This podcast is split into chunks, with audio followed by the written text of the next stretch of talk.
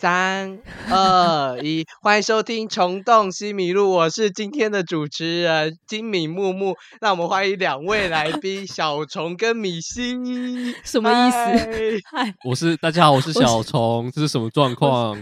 我，是米西，你你确定要抢走我们频道吗？啊，对，我们今天哎，今天你们才是来宾，我是这个频道的主持人，要先想清楚，要想清楚，哎，对啊，我们这个。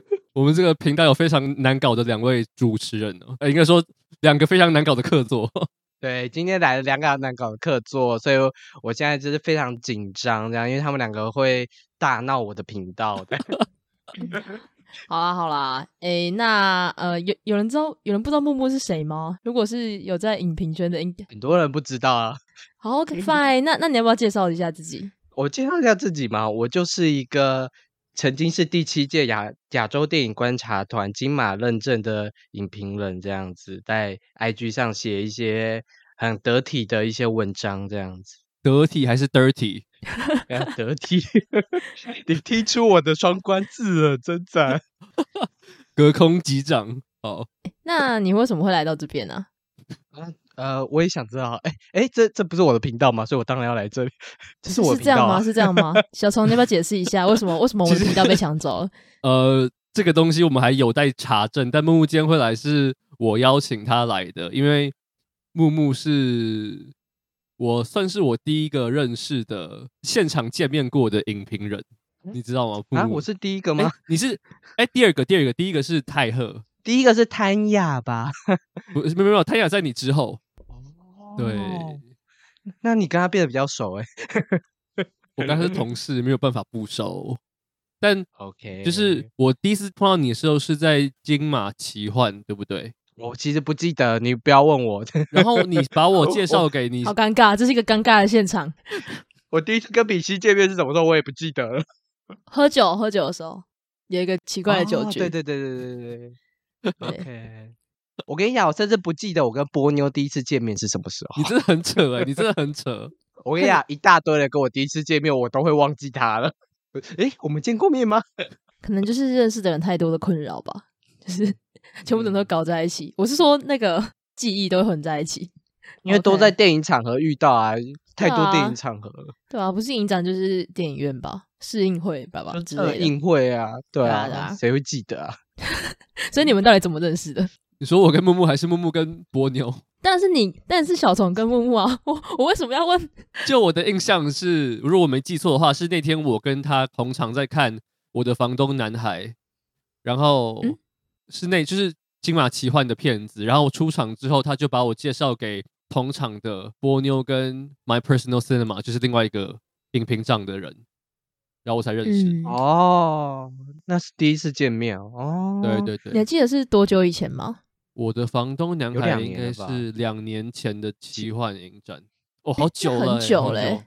对啊，那很久，你这才刚开始写吧？小虫才刚开始写吗？我刚开始写大概四五个月而已。哦，那也算是很快。所以是我我先追踪你的吗？我忘记是谁追踪谁了，但我就是记得很清楚，就是我一开始以为木木是女生。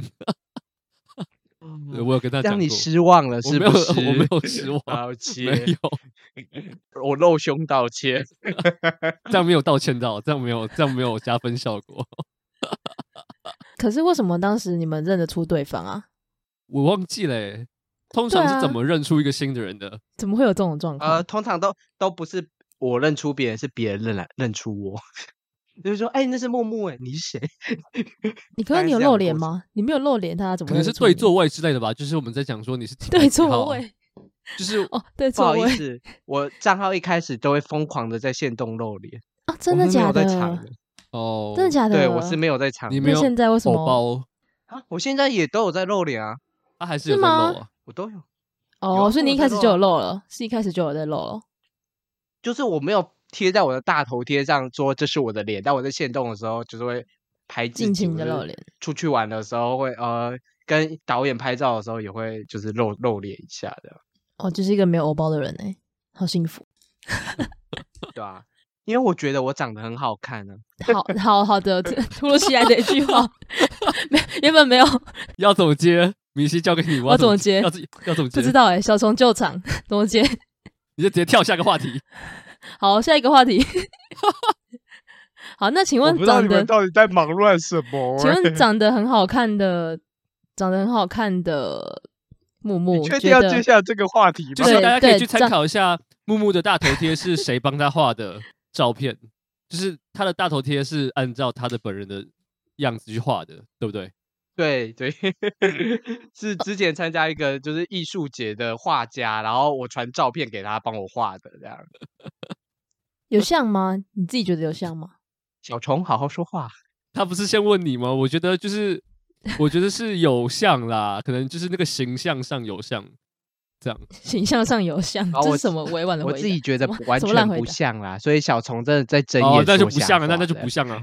那就不像，我只是我刚刚只是我也觉得不太像，完。全不真诚，那完全不真诚的嘴脸这样子，大家 听众。真的是不太像，我觉得不太像啊，在说公关话的，对，好好得体哦，小虫今天好得体，好的，哎，那我刚刚是想问说，长得很好看的木木，觉得在呃媒体业相关工作感觉怎么样啊？呃，好处就是会看到一大堆电影试片啦，但就是。但坏处就是你看完之后，你一定要势必产出，不论你喜不喜欢这部片。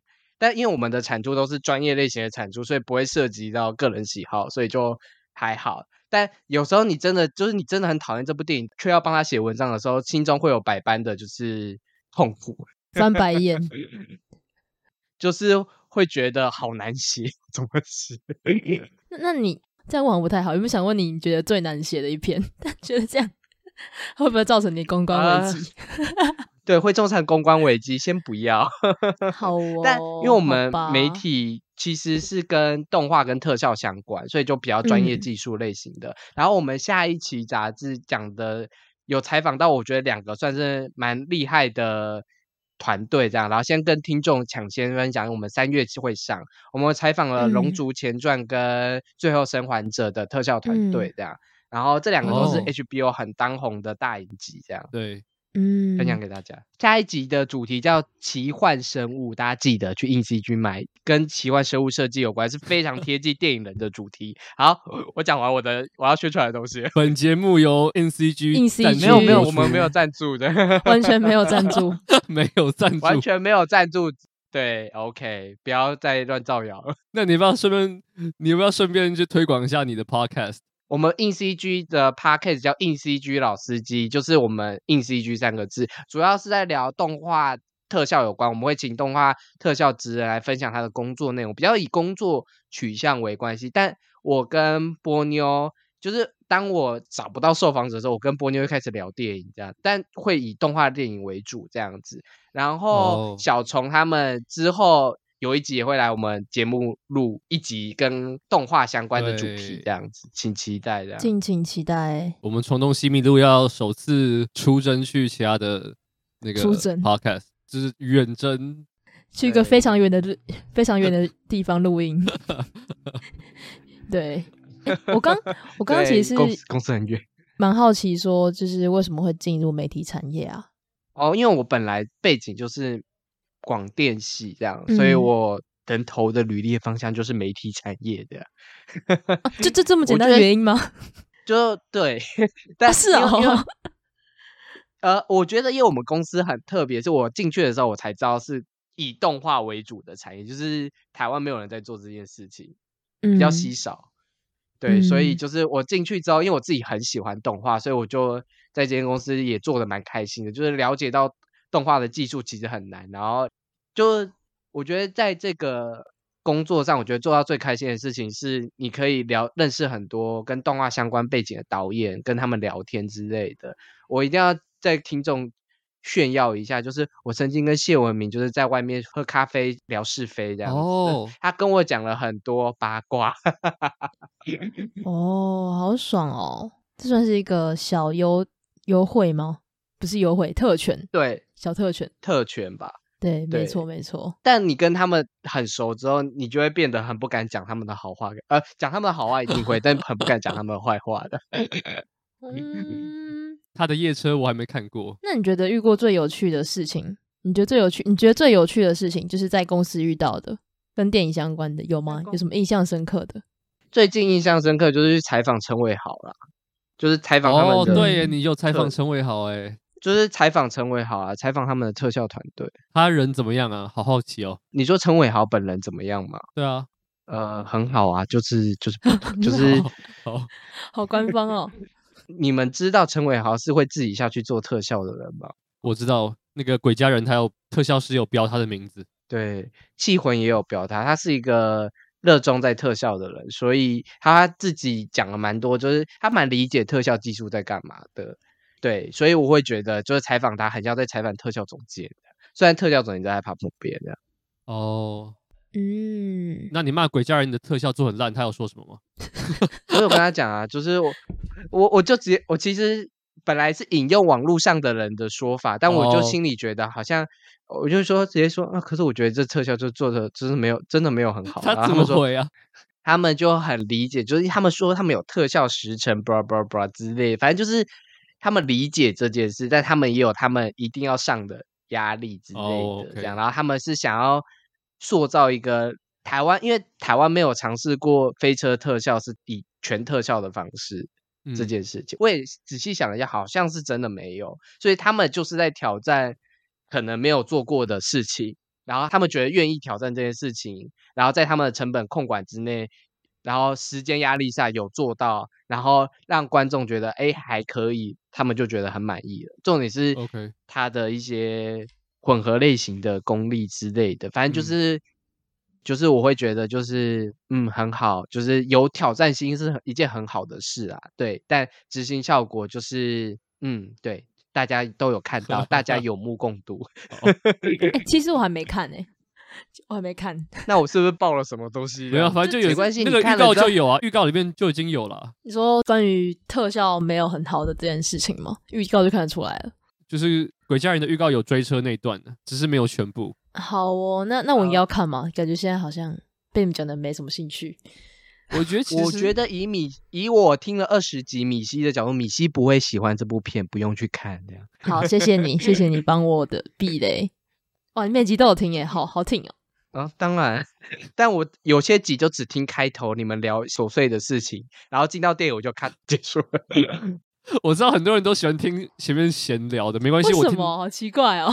好，我要作为听众，我可以作为听众回答这件事情，可以吗？你们帮你们就是解惑一下，因为有些电影就是真的没看过啊。哦。然后有些电影是我就算看过，我也大概知道你们在聊什么，所以我不太会想说，哎 Okay.，好好奇你们观点还好这样。哦，所以所以我们就以后前面聊长一点，我们就聊一个小时。后面都不要聊，干脆你们就不要变成电影型的，你们就直接变闲聊型的，了不起，闲聊电影相关事物这样，好惨哦，好不好？小虫觉得呢？我们在内部协调这样，但我觉得我那时候去听 NCG 老司机的 podcast，我也最喜欢听前面那个叶配的。你们上一集有一个什么圣诞老人的那个什么东西，然后我觉得超好笑。我们什么时候才有夜配啊？我也好想要夜配哦。没有，他们是夜配他们自己的东西，他们夜配他们自己的东西。我们有产品的话，我们也可以自己夜夜配。我们可以们做个什么虫洞西米露的什么什么西米露的一页合作一下，这样。我们可以推出食品，你们可以做贴纸，贴纸吗？啊，再说吧。原名口罩这样啊，好丑，感觉就感觉就没有要戴。好啊，那诶蛮好奇，就是反正你就是在电影相关的公司，算电影相关吗？动画相关？那你是什么时候？动画相关。那你是什么时候开始看动画或是看电影的啊？动画看动画，从小看动画。你认真开始看的时候？认真开始看的时候，嗯、我觉得是大学二三年级的时候就开始。因为旁边是电影系，有时候会修电影系的课。我有修过文老师的课，我还有修过电影剧本之类的。哦、然后我觉得文天祥哦，对啊，我有上过文天祥的类型电影研究，这样。哇，好酷哦！他人怎么样？这可以讲吗？他在上课的时候，就是跟他讲座的时候，我觉得差不多啊，讲讲八卦，然后看看电影，然后讲分析一下电影，讲讲八卦这样。哦，就是那个模式。讲八卦的时候，就是文天祥最精彩的时刻。这是大家为什么要修他的电影课吗？对，他的八卦真的是好赞哦。其实他的八卦也没有多多多多，就是耸动啊，就是其实就是媒体杂志他，但他都会集结在他的脑袋跟我们讲这样。嗯，不错哦。而且有时候文天祥老师选的片真的很真的很好看哦，好像有听说诶，就是他会选一些蛮冷门吗？算冷门的片，然后也是蛮有趣的。以类型电影研究的话，他会选择该类型，我觉得前几名的片吧。他会知道那个类型，哦、就是因为类型电影研究有很多类型，所以他就会选像传记片。我记得他那时候给我们放阮玲玉，我就觉得很特别哦，嗯、对啊，就是就是那个类型，确实是那个类型的很优很优秀的作品吧，就要大。嗯嗯，OK OK，那你的启蒙电影是什么？让你觉得哦，我爱电影。啊、呃，我觉得有一部电影，就是我看了那部电影，我知道我就真的算是开始一个月看十部以上的电影的。我觉得这个这部电影很重要，就叫《千年女优》。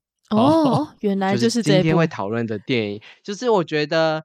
千年女优打开了我对电影跟动画的那一条路，就是不论是作为电影叙事语言跟动画能做到什么样的极限这件事，他这部电影都带给我最重的启发。因为我觉得金敏是一个电影叙事语言很重的动画导演，嗯、他刚好就把这两个媒材优秀的地方都凸显出来了。所以我在看电影或者在看。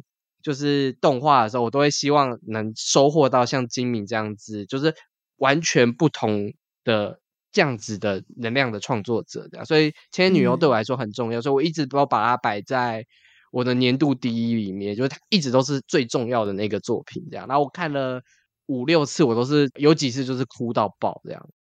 然后我很印象深刻，我第一次看这个部片的时候，是我在大学同学，然后他家的一个地下室，我们看完《名侦探柯南：贝克街的亡灵》之后，接着看这一部片。哇，这选片好特别。然后他们他们都累了，就因为《千年女优》的就是很繁华，你们刚刚有看就知道，嗯、就是它东西很多，就是你看完一部片，你又紧接着接下去看，你们会就是可能视觉疲劳，或是会累。但我真的就是完全被那个。那个视觉的那个 image 就是完全震撼到，我记得其他人都走了，就只有我还把它留下来把它看完，因为我觉得真的觉得太震撼了。哦，好，我讲完的故事。哦，好 好听。我只是想说，哇，感觉你对这部真的是超级热爱，因为我我在认识你之前，我有看过你的 Letterboxd，然后就看《千年女优》是第一名，因为我觉得蛮特别的，好像没有很多人会把这部放在第一名，比较少看到，蛮多都是什么蓝色恐惧之类的。对啊，如果以今敏的片来说的话，大家最推崇的应该会是《蓝色恐惧》，嗯，就是或者是有一派的人推崇的是《东京教父》这样，嗯，就是、啊、就是两个极端值啊。对啊，对啊，所以就蛮特别的，但我自己也蛮喜欢的啊，这可以留到后面讨论。对，嗯，那那除了后面讨论，除了今敏之外的话，你还有什么推荐的动画片吗？这都是观众的 Q&A 提问吗？还是不是不是，不是，是我们自己蛮好奇的。观众的提问哪有哪有这么的平易近人？观众提问会非常的多，观众提问都是新山色俱全。你先回答这个平易近人的，待会再来重口味的。观众这么重口味，不愧是我的观众的，我的粉丝啊。好，动画片的话，我觉得像汤浅证明的动画片都可以去看，因为他是一个很有特色的作者导演。然后。以老片来说的话，我觉得光年代里的经典动画片都要去看，因为那些片子真的就是出土不易的片子。我老实说，就是有一些真的是干，我回忆三部曲，我真的是没有想过它可以在大荧幕重演，因为我那时候听到这部的片源很难找，像。今年光年五月要出的那部片源也很难找，王力什么君的，哦、就是那些电影就是失败的日本动画电影，就是在票房上没有成功的日本动画电影，但超级好看的那一种。哦、所以就是只要是光年代理的动画片，我觉得应该是因为光明老板也超级动漫宅的，所以他知道这些片。所以我觉得只要是他们代理的动画片，我觉得都可以去看。这样，哎，我帮光年老板说话哦。嗯、欸，好诶好诶 我们这集可以 take 光年，对，可以 take 光年，因为我有说，反正光年代理的动画电影都要去看的。然后我觉得有些法国动画片很有趣，像之前的那个一只手，我有点忘记片名了，只手探险，对对。然后茉莉人生我还没有看，但它画风看起来就很有趣。就法国动画片最大的特色就是它的画风是会很个人特色分明，因为它就是崇尚艺术的。电影国家，所以它会让这种艺术风格比较显著的动画电影比较被看见，或者它会资助它，所以很容易就跟法国会有联名之类的。法国动画电影是很特别的一个。然后我觉得我可以再推荐一个动画工作室，就是除了迪士尼、皮克斯、梦工厂那些知名的美国动画电影以外，有一个爱尔兰的工作室，英国爱尔兰的工作室，大家可以记一下，它叫 Cartoon Salon 这样。然后《狼行者》是他们近期可能最有名的一部片子，是他们的哦，对他们以。二 D 手绘著称，会有这种那种二 D 类型的画风这样子。然后之前有一部《战火下的小花》，他们也有参与这样。Oh, oh. 就他们最擅长的就是他们的二 D 画风，那个二 D 画风是非常特别。然后他们喜欢带有民族色彩一点的故事，这样民族性的一些故事这样子。然后最近他们在 Netflix 有一个，我觉得我看简介不像是民族色彩的故事，但我觉得应该很有趣，叫《爱龙》。爱爱什么与小飞龙的历险记，这样我觉得可以推荐大家去看那一部。虽然我还没看，但我觉得卡通沙龙是可以记住的动画工作室。这样好，这第一题讲完了。好诶，哎，含金量好高哦，分享非常多有趣的东西。大家赶快笔记一下。只是这就是闲聊最有趣的地方。我觉得就是动画短片其实还可以推荐的很多。杰克的动画短片超级有趣，但我觉得呃，动画短片我。片名一下记不了这么多，导演一大堆，我觉得就是大家有兴趣自己 Google 一些，我觉得可以先看俄罗斯跟捷克的木偶动画短片，他们都超有趣的。哦，哦，好酷！东欧类的不一定是捷克或俄罗斯，但他们出产最多的。OK，OK，OK，不错不错。那你觉得你刚刚有前面提到亚观团吗？你会想要分享一下亚观团的事情吗？还是你觉得还好？因为我们那届亚观团就是少年 VS 美国女孩啊，对，然后听过这故事。这个故事我已经讲烂了，就是美国女孩队大赢少年队。我是少年军的人，但我敌不过美国女孩军，这样。好，结束。哦，OK，好好，这么快，好，反正就是幕布是少年那一派的。好，大家可以笔记一下。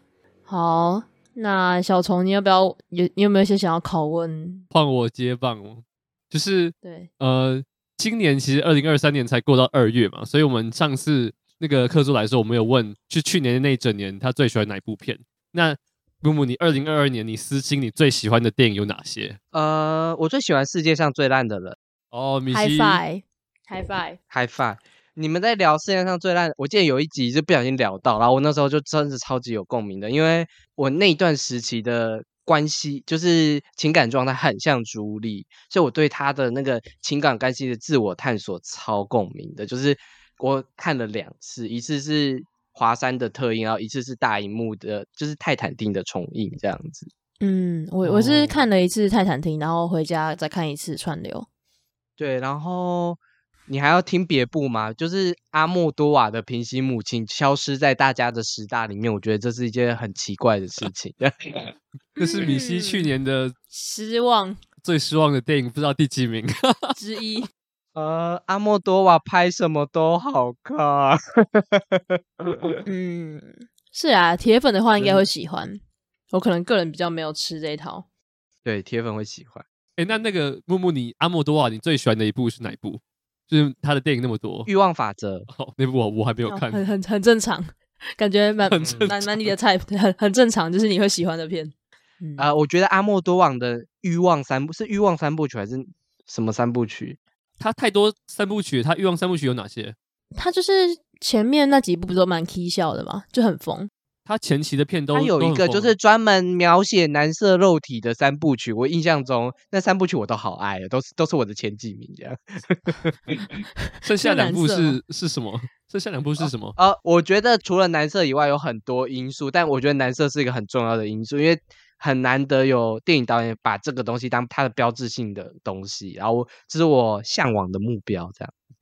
好，看到欲看到呃欲望法则，还有坏教育。还有，嗯，还有《痛苦与荣耀》啊，《痛苦与荣耀》很好看哦，对，嗯，《用法则》也很好看，这这三部都超好看，这样。后面两部我有看，然后我再讲一个去年我觉得被大家遗就是没有提到的，我觉得是很遗珠的是欧荣的《类比死更冷》这样，他只有在金马放映这样。然后我觉得《类比死更冷》放映之后，其实大家也不太喜欢，但我超喜欢的。我知道木木也是欧荣的狂粉，这一部好像也没有上吧。对，后来对啊，因为那一部男主角太讨人厌啦，然后又胖又讨人厌。嗯，欧总也是风格蛮大胆的，可能你喜欢的比较多这一类的。嗯、对，嗯，好很很木木。那你有哪些片是就是别人非常爱，但你没有很爱的片？有没有这种电影？哦，这还要讲吗？这个大家应该都知道吧？我我这我是他们的黑这样，侯孝贤黑跟蔡明亮黑这样，就是还有阿比查邦黑这样。米西也是阿比查邦黑哦，太棒了！他当说他看不懂波米叔叔的时候，我就想说他没有要让人看懂那部片，没有人看得懂。说喜欢的都也没有看得懂，这样。小虫想要跟他吵架吗？我完全就是反阿比查，我我我对 阿比查没有任何的。我不是阿比查邦的狂粉，就是我不是那种会用生命捍卫他的那种，就是死忠粉。但就是我是觉得就是还不错，就是他的片我会去看这样。但记忆也没有到我的年度片单，我就觉得很特别这样。我没有我没有很强烈的，我记忆很吵。记忆好吵，我不懂记忆看到睡着的人是怎么睡的，就是你睡得会很不安稳啊。我不在乎啊，我只是，哎，他那个吵的那个间隔时间很长，他有一段他会有一大段时间是没有声音的，然后在大自然里面，就人家躺在草地上然后就睡着。你知道我们睡的时候是什么时候嘛？就是没有声音的时候。当我们睡得快要很安稳的时候，那个声音蹦的时候，我就觉得干，吵屁吵，不能让我好好睡觉吗？对，这种感觉的，他就不想让你睡啊。他摆明了就不想让你睡，啊很明显。我想睡啊，他的电影很困啊，没在动。那那个悲情城市重映，你你会去看吗？这个就是我现在在考虑的地方，因为我是标准的侯孝贤黑啊，侯孝贤我真的是 get 不到。你看过什么啊？蛮好奇的。哪些？你看过哪些？我看过《童年往事》《恋恋风尘》《风归来的人》《海上花》。你看我给他很多次机会了吧？很多，你看了很多。你不喜欢他，但你看了很。算不少，因为因为我前男友会逼我哦，所以才变前男友吗？啊，这这这故事不好讲。好好好好，OK OK，没问题。但我觉得《悲情城市》它其实故事性最丰富的，就是它是有事件在发生的。这样，我觉得是我觉得最怎么讲最亲民的一部，当然也不是什么好莱坞的商业片，但是它就是很亲民。像《童年往事》，我也不行。我真的不行，童年往事，童年往事，我觉得太太琐碎了。悲情城是，我高中地理老师曾经放过，然后我就是在那个课堂上大爆睡，就是他是 三堂课，我睡的就是三堂课，就中间下课钟打的时候，没有人叫我醒来，然后一醒来之后就是三堂课结束了，然后他们说你中间下课都没有醒来。那那那你真的要讲你最喜欢哪一部？你看过的最有一点点感觉的？侯孝贤吗？对对对，我最有一点感觉，应该说最不讨厌的《海上花》。哎，我也觉得，哦、我还没看，我也觉得《海上花》《海上花》很美，《海上花》我至少懂他在干嘛，就是他在妓院里，然后很美，然后那个镜头很怎样，就是童年往事，我真的是。Who care 这个故事，就是 Who care 这个琐碎的事。然后拍，哦，他到底要动了没？那个树，哦，这好搞好久，就觉得 一切都好累哦。哇哇，侯孝贤粉，有没有来跟他吵架？我们的最近还有一部，就是我也不太懂大家为什么喜欢的。哦，算了，我真的是讲讲讲讲，快讲快讲，就是日历啊，After Sun。我爱死，我觉得可能今年的第一名。可是你也没有讨厌呢，你也给三点五啊，你也不是给你我我记得你蔡明亮还是侯孝贤，你有给到什么一分半之类的啊？呃，日历我最近想下修成三颗星，没办法，我那个片我已经发出去了，但我很想下修三颗星。就是我看完苏志亨写的那篇精彩的文章，我就想要下修三颗星了。就是、哦、我知道你在讲哪个。好，这边先前提提要，大家有机会可以去看苏志亨在《Bell Monster》里写的一篇跟日历有关的文。这篇在文青界应该很红吧？嗯、就大家都有转这样子。然后那篇文洋洋洒洒的猜测了日历的一大堆事情，这样。OK，反正你就没有很喜欢，但我跟小时候很喜欢。对，而且我会去二刷，我应该会啦，应该会。你是说包场那一场吗？我不是去包场，但我会自己去看。嗯，OK。呃，但你知道吗？我还帮他包场，我还帮他做明信片，我也会去二刷他。哇，你真的是这这是怎么使命感呢、啊？影迷的使命感吗？为什么呢？因为我真的好爱保罗麦卡斯哦，麦斯卡。那个你知道我为什么会给日历三颗星吗？因为有一点五颗星不让我睡着，原因是他那哦好美的脸蛋跟好美的肉体跟好美的屁股哦，他真的蛮蛮好看的。那剩下的一分半呢？就是原本只会打一分半，但就是觉得啊，应该要给保罗，就是哦这么美的东西，就是我要现在就是呼吁各个电影导演们。国国外的、国内都要，就是美丽的东西应该要让它放在电影荧幕上，例如身体，例如奶头，例如屁股，这样。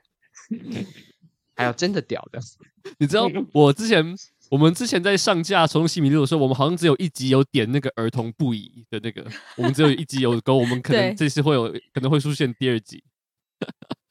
嗯嗯，对你邀请我，你还要儿童仪吗？真的是哦。OK，好啦，反正日历就是。就是没什，我对我来说就是没什么剧情，然后，然后那那篇文章我看完之后，我为什么会想要下修？是因为你看导演删掉了一大堆很重要的细节，他删掉，然后我就心想说，干，你删掉了一大堆重要的铺陈的线索，然后你构建了一个完全不知道在讲什么东西的电影，What happened？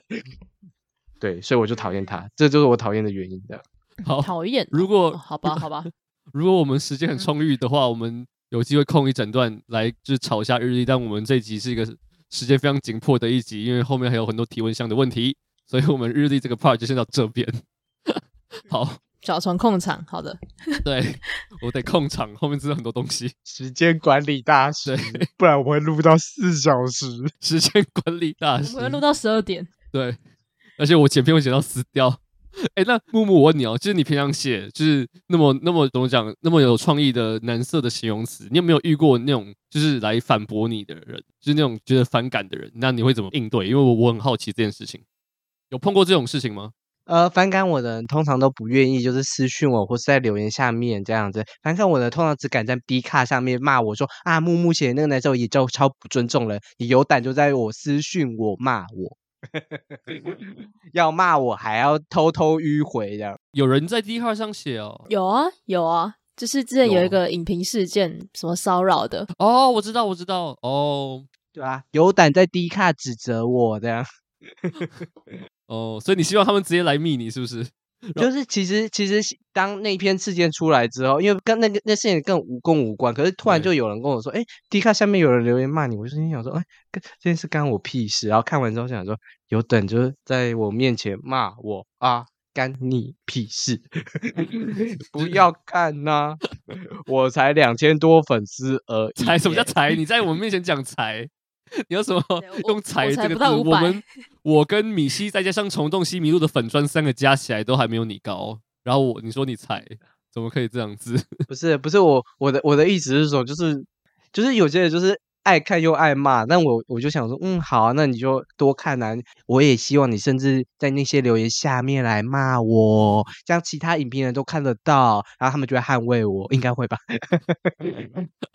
就是有些多管闲事的人会来捍卫我的。各位听众，就是这个 Dcard 文字，就是某一次就是影评圈有出事的那篇，然后大家可以去 Dcard 上面找，不然我怕听众会不知道我在讲什么东西。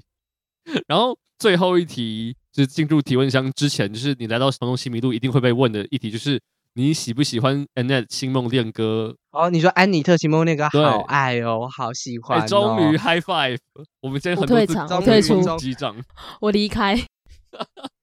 也不用到离开，换换虫洞木米露了，好难听的片，好难听的，好难听哦，好难。我们每次就是不同人来，我们都要改那个频道的的那个名称，这样。那那木木你你你喜欢的点，或是你不讨厌的点是什么？或你喜欢的点？不是因为安妮特的歌很好听啊，对，超好听，超好听，超怪，超级怪，我 我超喜欢 We Are Each Other So Much，我现在到连上班我都爱听，真的。Oh my god, no！你知道吗？May We Start 就是最无聊的，里面最无聊的啊！我觉得 May We Start 是最是最好听的之一耶！啊，我觉得它是这里面就是最普通的旋律，其他旋律都好赞哦，就是好怪哦，好爱哦，怎么那么好听的？哦，但我很喜欢那个 Annette 上台唱的那个旋律。可是我觉得我自己最喜欢的还是那个他们在雨天的 We Are Each Other So Much 哦，哦，那部真的好棒哦。所以你是因为音乐是主要你喜欢的因素，这样？呃，我觉得这部电影整体没有没有没有拍差，就是导演的风格很很有很有一致性，怪这样，然后整个就是他打破了传统音乐剧的元素，这件事情我都好喜欢。然后那个木偶也怪到就是好爱哦，好爱怪木偶，我 也是，我也很喜欢这个木偶，好好可怕，好丑哦，好糟糕，哎呦，很 可爱，好不好？就是要丑啊！他我我不觉得他丑，怪美的吗？我没有觉得他，你不觉得他怪美的吗？没有，我不觉得。好吧，我我被打着，我没办法回嘴。没关系，你现在 每次客座来，我们都会问这一题，所以你还有很多次机会。下次要找一个喜欢，我们都要填掉说你喜不喜欢。你然后你如果你不喜欢的话，你才能来这样。好惨哦，真的好好难过。因为米奇不会主动找人吧？都是小、啊、上次是上一次是有啊，上次是他找的啊，上次那个 fish 是他找的吧？是哦，吧？还是我是我，是我朋友，所以好对，是他的朋友，对对，是他那边认识的人啊，对，好，我们我们现在已经逼近四十分钟了，然后我们我们赶快进入提提问，这实在是太夸张了，我赶快来看一下。好，那来公布一个木木，你们你有什么什么几点前要睡觉什么之类的吗？没有啊，听起来没有。对，没有。好，我们尽快啊，因为我们今今天有十一个问题，干超扯的，超级扯。十一个，十一个。我刚算了，大概有七八个是要问木木的。好，我们那我们赶快进入，我们赶快进入十一个。第一个是我们平常的快要三倍诶，好好笑。对啊，超超级夸张，超级夸张，而且都很长，就是很多人把一个问题当三个在问。好。第一个粉丝是我爱木木好久了，他说：“ 呃，如何挽回前任？” 啊，这是问木木的吗？还有指名问木木吗？没有指名问，但是他说我爱木木好久了。哦，对，是木木的。他的问题就是如何挽回前任 六个字而已嘛。我觉得这有人在冲康你，诶，是我觉得是跟你可不可以有什么恩怨情仇之类的来冲康你。呃，如果是任何感情问题的话，我一律建议分手，不用挽回，不用，不用，不要再想着前任了。前任是屎，分手都是前任了。好，大家学到了吗？分手前是宝，分手下一秒是屎，这样。好，大家就 有，大家学到了吗？如果我前任有在听的话，呃，我跟你还是朋友，但前任是屎。你是屎，但你还是朋友。对，你有说你你有跟他说你是屎吗？他知道他是屎。当然没有啊。好，好，那他是一个心灵脆弱的人，所以不能说他是屎，他是人这样。好，但但默默的前任是屎。好的。哎，你们在影展还会看到他，不要这样。哦，我有碰，我有看过他本人。反正我认不出来，没关系，没事没事。好，下一个是一个 emoji，他是一个吐舌头的笑脸。他问说。哎，好长哦！请问木木，如果刘国瑞躺在一边的房间，Diego Calva 这样对吗？则在另一间，Lucas Stone 跟多兰在同一个房间，你会去哪个房间玩？好难的题目哦。嗯，要去房间玩哦。题目是要去房间玩，对不对？对。啊啊，对啊，去房间还能玩什么？就是玩，就是玩啊。就是玩扑克牌之类的。嗯、我我先我 先我先声明一下这一题，这一题国瑞是我就是未来的丈夫，这样。好哦。他已经是就是我我想要一辈子的丈夫的对象，所以如果只是要玩的话，不会跟他玩。我会跟他讲说，哎，那你你我们未来很多时间玩，我先跟别人玩可以吗？那如果他说不行呢？啊，可是 Honey。就一天而已，不要那么小气。你知道的，洞是开放的。好好的。如果就是有未满十八岁的小朋友在听的话，请把耳朵捂起来。就是剩下十五分钟。你们不是已经会打儿童关掉了吗？请爸妈直接关掉。没有儿童不宜还是可以点啊，就是你未满十八岁，你还是会点进入进入这个网站一样啊。不是都这样子。因为因为因为我现在把国瑞当做就是可能未来。就未来的丈夫或未来的男朋友这样子，所以如果只是一晚的话，我可能不会选国瑞，抱歉。可是你真的在我心中很重要，你的电影很好看，《白日青春》三月三十一号上映哦。OK，你这会办包场呢？啊，好啊，如果他来台湾，我就办包场。好，OK。是你回答了吗？你还没回答。我回答应，我应该会去多兰跟东特的房间玩。如果是玩一晚的话，OK 啊，好。好，反正多兰加东特怎么能拒绝？你们能拒绝多兰跟东特吗？米西，但我觉得 Diego Calva 也很帅啊。好，米米西，你要你要去哪一间？你要去哪一间？关我屁关我屁事啊！哎、欸，等下我男友会听我的，我男友会听我的 podcast，关我屁事啊！快讲快讲，我们会逼他讲的。但我觉得多兰很帅，这可以吗？多兰，okay, 我会选多兰。Okay, okay, 好，他会去多兰跟东特的房。但其实 Diego Calva 也很帅。好，先这样，先这样。这集不关我的事。我刚刚讲什么都不是我讲的，我不是米奇。好，下一个粉丝叫呵呵笑死，他是西米的西米露，我是西米露。下一个粉丝叫呵呵笑死，他说：“我想问木木为什么可以督促自己常态发文呢？”哇，好好好震惊哦。嗯，突然变得很震惊。呃，可是我现在没有在常态发文嘞。我 二零二二到现在发了，我只发了六篇文，然后一篇还是合作企划文这样子。六篇文，这蛮多的吧？两个月，呃，两个月读六篇，哦，两个月六篇，哦，跟你以前比少蛮多的。对，就是我现在偏懒惰。我也我也好懒，我 今年发超少文。应该问小虫吧？小虫，没有，我今年发的文搞不好比木木少。我今年真是超级少发文。我都没什么在发文了，所以对，你上一篇是你的年度回顾，然后再上一篇是四月的 四月的长草 啊，可是还是会有人会回我现实，我也觉得很奇怪。好，如果以我前两年这么长平在发文，我可以给的建议就是，你要么很闲，要么就是很闲，这样你不能有任何让你忙的事情，这样好可以。我觉得真的很闲的时候。真的就会就对你就会想写文啊，就是真的闲啊。忙的时候谁想写？哦，不好意思，可能没有回答到你的问题，但就是事实是这样。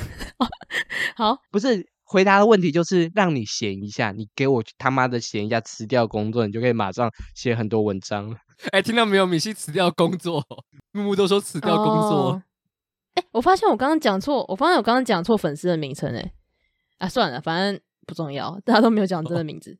哦 好，第四个是呃一个 emoji，呃他说木木想当千年男优吗？这是什么问题？什么问题？不是很知道这个在问什么。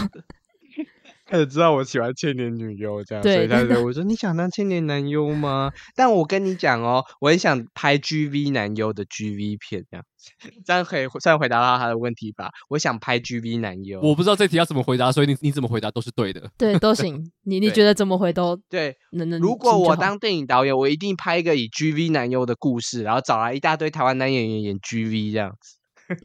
好，好。好，下一个问题，我发现那个名字我真的是乱讲诶。好啦，还是这个我也不要讲名字。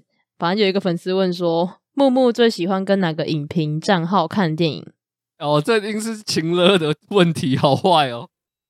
应该是波妞问的吧？我觉得也可能是波妞。我觉得这份搞不好一堆是波妞在冲康你，因为波妞说，我也觉得他打不同名字然后来冲康我，好惨哦，好糟我同事哦。结果，结果我我等下回去问他说，我这根本没有填任何东西，这样。还一定有，怎么可能没有？最喜欢跟哪个影评账号看？我其实看电影的时候不太喜欢，呃，不能这样讲，我也不能说不太喜欢跟影评账号看，就是最喜欢的应该是跟，呃，以前的话是觉得跟前任看电影最好，因为他给的观点会是我意想不到的观点。现在的话。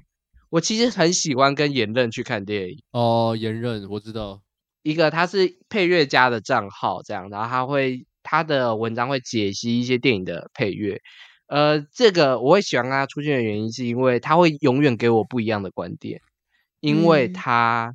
是会以音乐为主体去思考整部电影，这样，因为大部分影评还是会以叙事、以故事、以这些角度，嗯、这些角度我都乐于讨论，但他不会是一个我从来没有想过的观点。嗯、但以声音为主的讨论，但他每次讲话，我都心里想说啊，你怎么会是这样想哇？好特别，而且他是一个特别的人，所以他就会讲出一个超特别的切入角度，然后你就会心里想说，嗯、哇，我从来真的没有想过可以以这种切入角度去看这部电影。然后他就会打开了我的新的三观，这样子。嗯，OK。然后，然后我觉得可能跟舒志亨去看电影会有别有一番风，因为他也是一个，他每次看他文章，我觉得，干他打开我的三观，因为他就是一个会去专注研究电影，然后挖出一大堆有的没有的东西的人，这样子。嗯，好.好，好，好，对，所以所有电影账号都被我冒犯了，因为我挑了一个就是不是影评账号的。对，完全没有回答到这个问题，但是巧妙的闪躲。妍任真的还蛮有趣的，我没有碰过苏志恒本人，但妍任我碰过他几次，对、嗯、他是一个蛮有趣的人。对啊.大家可以去追踪演梁言任这样。如果你你有配乐作品想找他配乐，可以去找他配乐。但虽然他现在很忙，对啊。好，下一个也是感觉同一个人问的。下一个问说，木木最爱的影评朋友是谁？哎呦，好情了哦，这个真的是故意的。我觉得这两个人都是同一个，这样看就是波妞这样。那就讲波妞吧，就讲那就讲波妞吧，你就讲波妞。保守回答。对啊。我很爱大家啦，但就是波妞就是真的太熟了，然后他就是呃，我觉得工作不论是工作上还是私底下见过最多，然后聊过最多次天的人，真的是对，是他这样。嗯、OK，非常。但我也很爱其他 其他人这样子，回不去了，就是来不及了，来不及了。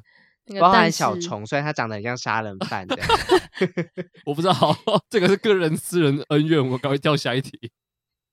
哦，不关我的事。下一个问说，想问金敏木木，好，我们有三个。干一，带你进入电影世界的关键是哪一部作品？这刚刚回答过了。嗯，再来是说，哦、如果要用一部电影的其中一个角色形容自己，你第一时间会想到哪部作品的哪位角色？这超难。这一题我知道是谁问的，因为他问完之后，他有跟我说这一题好难，所以他叫我先想一下，这样。哦 他好好感人，然后我想了大概三小时吧，就是呃，我想今，因为他早上跟我讲，然后我就想了超久，我得出来的答案是马达加斯加 不是有一群企鹅？哦，我超爱那群企鹅，我超爱那群企鹅，我超爱那群白痴企鹅，我有去看，我超爱 那群企鹅。不是快乐角，不是有企鹅的独立电影，我看了两遍。就是打有有有个大章鱼人的那集，对不对？那白痴企鹅超好看，那个那四个企鹅超可爱。我前阵子还在看他们的片段，我真的在看。为什么是企鹅？然后我觉得会很像其中一只企鹅，但我现在忘记它的名字。哪一只？你形容一下它的那个特质，就是呃比较笨的那只。你说最小只的那个吗？对对对对哦，我知道我知道，就是最小的，然后会被他们就是弄来当吉祥物的那一只，然后会被他们就是他们会丢它丢来丢去，或者弄来弄去这样。就他，他很可爱，然后很好欺负这样，然后我就觉得，对啊，我是一个很可爱，然后又很笨，然后很好欺负，然后是个吉祥物这样。没想到有人会这样说自己，原来是这个方向。对，好特别。这个方向就我是个吉祥物这样，影评圈的吉祥物这样。好，这是个意料之外的回答，但蛮有趣的。好，哦，但我还有想到另外另外一个回答，就是如果我发怒愤怒的话，我会变成谁的？我可能会变成片场风暴的男主角。然后哦，哎，米西没有看，我那个时候有强力推荐要讲这部片在 Podcast，但时间的问题。哦，我也超爱那个男主角，所以最后那个结局实在太太疯狂。对，所以我会像那个男主角，把所有影评圈的人找来。我发怒的话，OK，好 恐怖。好的，好的，好。那他问的第三题是第三个问题是经营影评账号以来最重要的心得是什么？其实我不太知道这个问题的意思是什么。我我可以稍微讲一下，经营影评账号最重要的心得就是不要看触及率，因为现在 IG 触及率好难看哦。没错。哦，是哦，对，然后不要预设别人对你的文章有任何的立场，因为我最近，这是我最近发生的事，就是我写了芭比文人的男色文，我以为会很轰动这样子，结果就 留言的人超少，那我为此沮丧了大概三周吧，就是我提不起劲写任何跟保罗有关男色文，就是因为我真的是沮丧了好久，就是想说我是不是不红了，我是不是连男色文都没办法吸引大家注意力了。就是这，这就是两件事。我在乎了触及率，跟我就在乎我在写巴比伦的时候就很兴奋的想说，大家应该会很有共鸣。这样，我就犯了这两样错误，所以我就跟他讲，其实不要犯。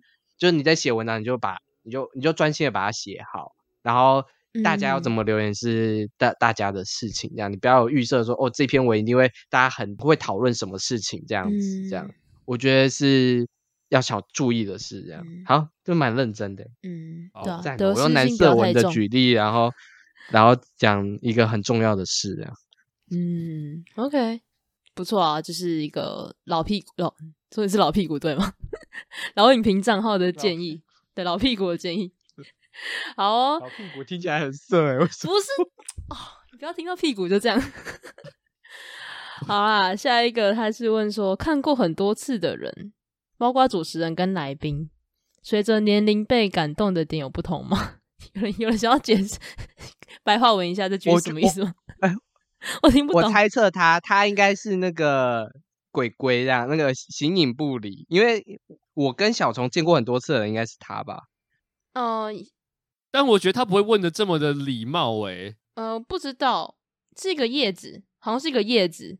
叶子，那、嗯、那会是谭雅吗？谭雅应该没有空做这件事情。不是谭雅没有谭雅，谭雅上次有留，他会直接留谭雅，他会希望别人认出他。所以我跟你见过很多次，应该是就是形影不离吧？但他会问的这么礼，好了，我也我也不知道。但他这个问题是什么？他的问题的点随着年龄被感动的的点有不同。其实我不应该是问说，问就是说哪部电影你随着年龄就是有不同的观点这样吗？哦，我不知道。龙猫，龙猫，龙猫，OK，哦。因为我几乎每一年都会复习龙猫一次。哦，是哦，对。然后我小时候看龙猫会哭的原因，是因为就是那个剧情感了。可是我长大后会在很奇怪的地方看龙猫哭，就是例如小梅他们刚搬到新家，打开门然后发现一堆虫子，就是那个黑黑的小小石炭跑出来那边，我就哭了。但那一次大荧幕重映的时候，我在那边哭了。哦，就是。然后他们猫咪公车来载他们的时候，我也哭了。就是我、哦，好有趣哦。就是我后来归咎于我被艺术性打中，就是终于可以在电影幕看听坂本龙一的配乐，看龙猫这件事，因为龙猫是我太重要太重要，就是仅次于《今千年女优》一样重要的动画片子，这样子。就是我每年都会看，我好喜欢那个东西，这样子。嗯，所以我会觉得年纪越大，你会因为一些超奇怪的事情而哭，这样。嗯，okay, 就是不是正常的哭点而哭，因为你想起你生命经历，突然觉得这些是好像在你生命很重要的东西，这样子。嗯，OK OK。那小虫嘞？我以为这题只要问木木，没有，他说包括主持人跟来宾。我觉得感动的，你先讲好了，我要想一下。我要想，我觉得其实没，好像没有。诶，我是一个 没没有，怎么可能没没有？恋下五百日啊，恋下五百日啊。哦哦，对对对对对，哦，可是那个他说随着年龄被感动的点有不同吗？恋下五百日是我之前看觉得很无感，长大之后才知道，就是其实两个人都是很常见的状况，就是那两个人都是可以理解的。这样是有被感动吗？嗯，算啊算啊，应该是说就是你因为年纪增加。阅历变多了，你对这件事电影的看法有点不太一样，然后你是能同理那两个人的这样子。嗯嗯、我觉得有时候感动其实只是一种同理啦。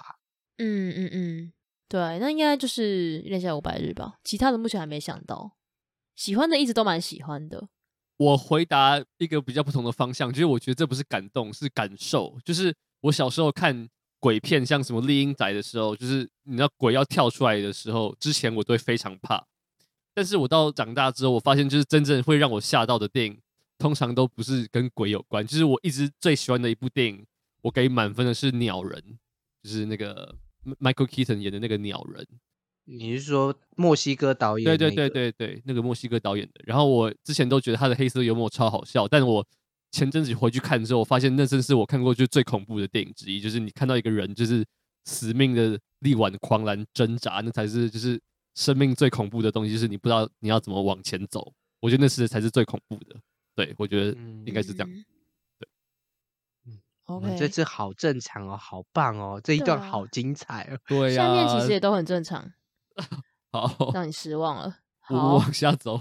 下面是米西喜欢地球的最后夜晚吗？好奇，因为跟他的喜好比较像，哈哈哈哈。但小虫也可以回答，但木木不能回答，意思是他，他是不是怕小虫？他这个这个就是那个鬼鬼问的啊，形影不离。我有看这部，我有看这部，我很喜欢。我没看，所以小虫回答。哦，真的哦，就是他，对啊，他在金马某一年的影展播，但他好像没有在台湾上映。然后他电影中有最后六十分钟的一镜到底是三 D，真的超精彩。就是这个导演叫毕赣，那时候是戴三 D 眼镜看，对对，我那时候是戴三 D 眼。哦，你也有看是不是？对，我也是。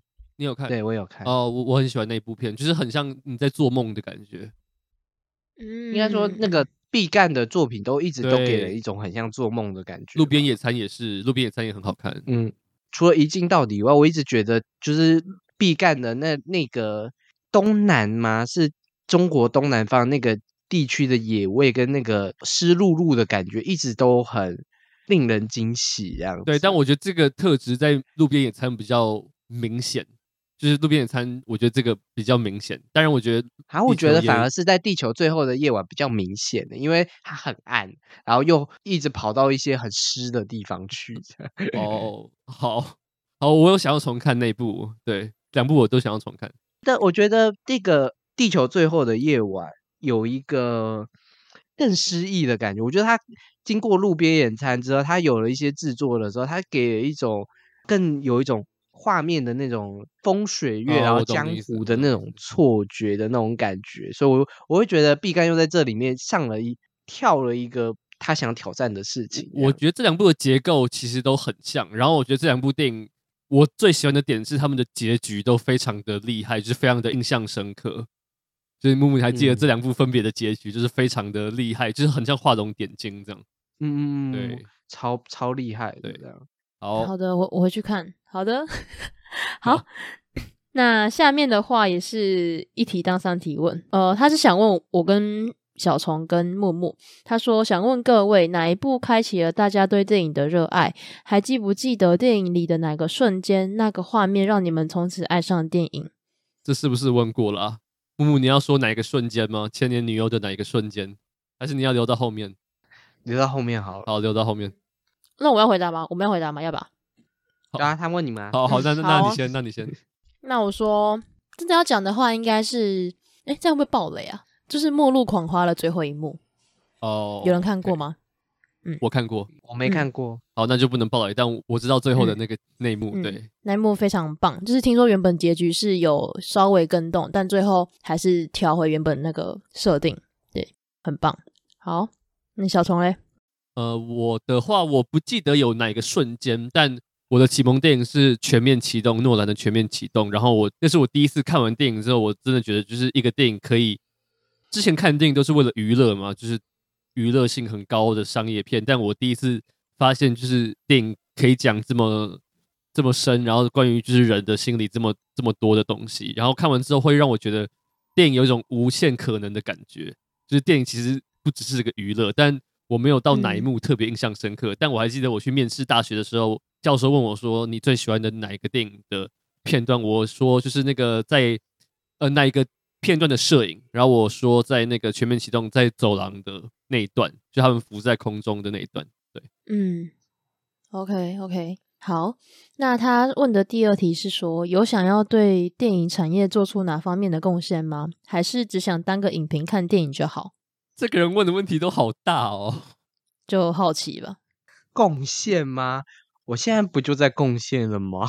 对啊，你 你就是在贡献啊，你在里面，我在贡献啊，我在报道啊，嗯、就是做报道啊，就是做报道，就是让他们的努力被看见吧。我觉得就是这样。嗯、我觉得在做这种，我觉得应该相信每个媒体人一样，做幕后报道的原因，除了就是流量以外，最大的目的就是要让。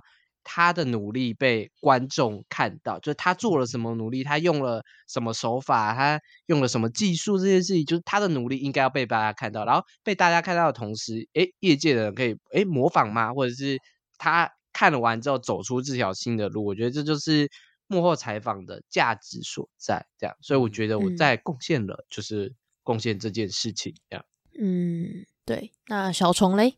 我觉得我现在也在贡献吧，我现在就在电影圈了。对啊。嗯，对，我就在电影圈，但我还不是，我还没有在，我还没有拍过什么剧情长片，但我现在就是在从事相关的工作，这样。嗯，然后我的话应该是，嗯，我没有在电影相关产业，然后我有我自己的原因，然后我的贡献就是我会一直去看，我会一直上院线看电影。好，就是我我我对，哎、欸，这是我不会放弃的事情，因为我知道很多人其实不太会去看院线片，但是嗯，就是我会不断的去看电影。好，这算另类的贡献。好好好，好，那他问的是 最后一个问题，干这好大、啊。他问说，奥斯卡的遗珠有哪些？这个待会我们 IG 的问答会讲，我们留到后面好了。OK OK，我们待好，对，我们下个环节会讲。然后我们还有好多环节、哦，还有我们还有 三个环节，我们赶快，我们赶快。我们最后好，他问最后一个问题是，请问最爱的同志电影是？这个是问谁？大家应该我们三个都可以回答。嗯，木木你先。最爱的同志电影哦，我觉得阿莫多瓦的同志电影都很棒，然后欧龙的八五年的夏天也很棒，然后春光之祭也很棒。哦，春光之祭很好看，八五年的夏天也不错。然后我说最喜欢的应该还是《欲望法则》跟《男人的一半还是男人》吧。嗯、我觉得这两部《男人一半还是男人》不太算同志电影，嗯、但我觉得我我想要我私心想要把它归在这里面，所以我觉得这两部同志电影都非常的精彩，这样，然后是蛮经典的关于酷儿的描述的不同方向的琢磨，这样子。嗯嗯嗯嗯，我自己的话应该就是呃。以你的名字呼唤我，还有俘虏。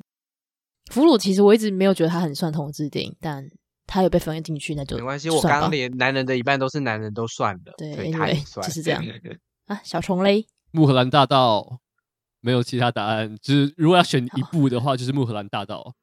我也觉得那不算一个同志片，但它有同志的元素，就是有同志相关的元素，但它就是这样就算吗？OK。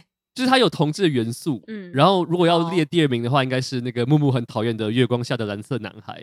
哦，你的品味好差。然后第三名，然后第三名应该是那个《夏女的诱惑》，就前三名。月光下超好看，好不好？然后很这三部都很不一样吧，面相都很不一样。没有，我只是想呛你而已。月光下比就超好看，我可以，就是月光下是我愿意就是牺牲生命来捍卫的片。木，你小心讲话。哦啊、我没有时间的，我没有 假王家卫，我们没有时间。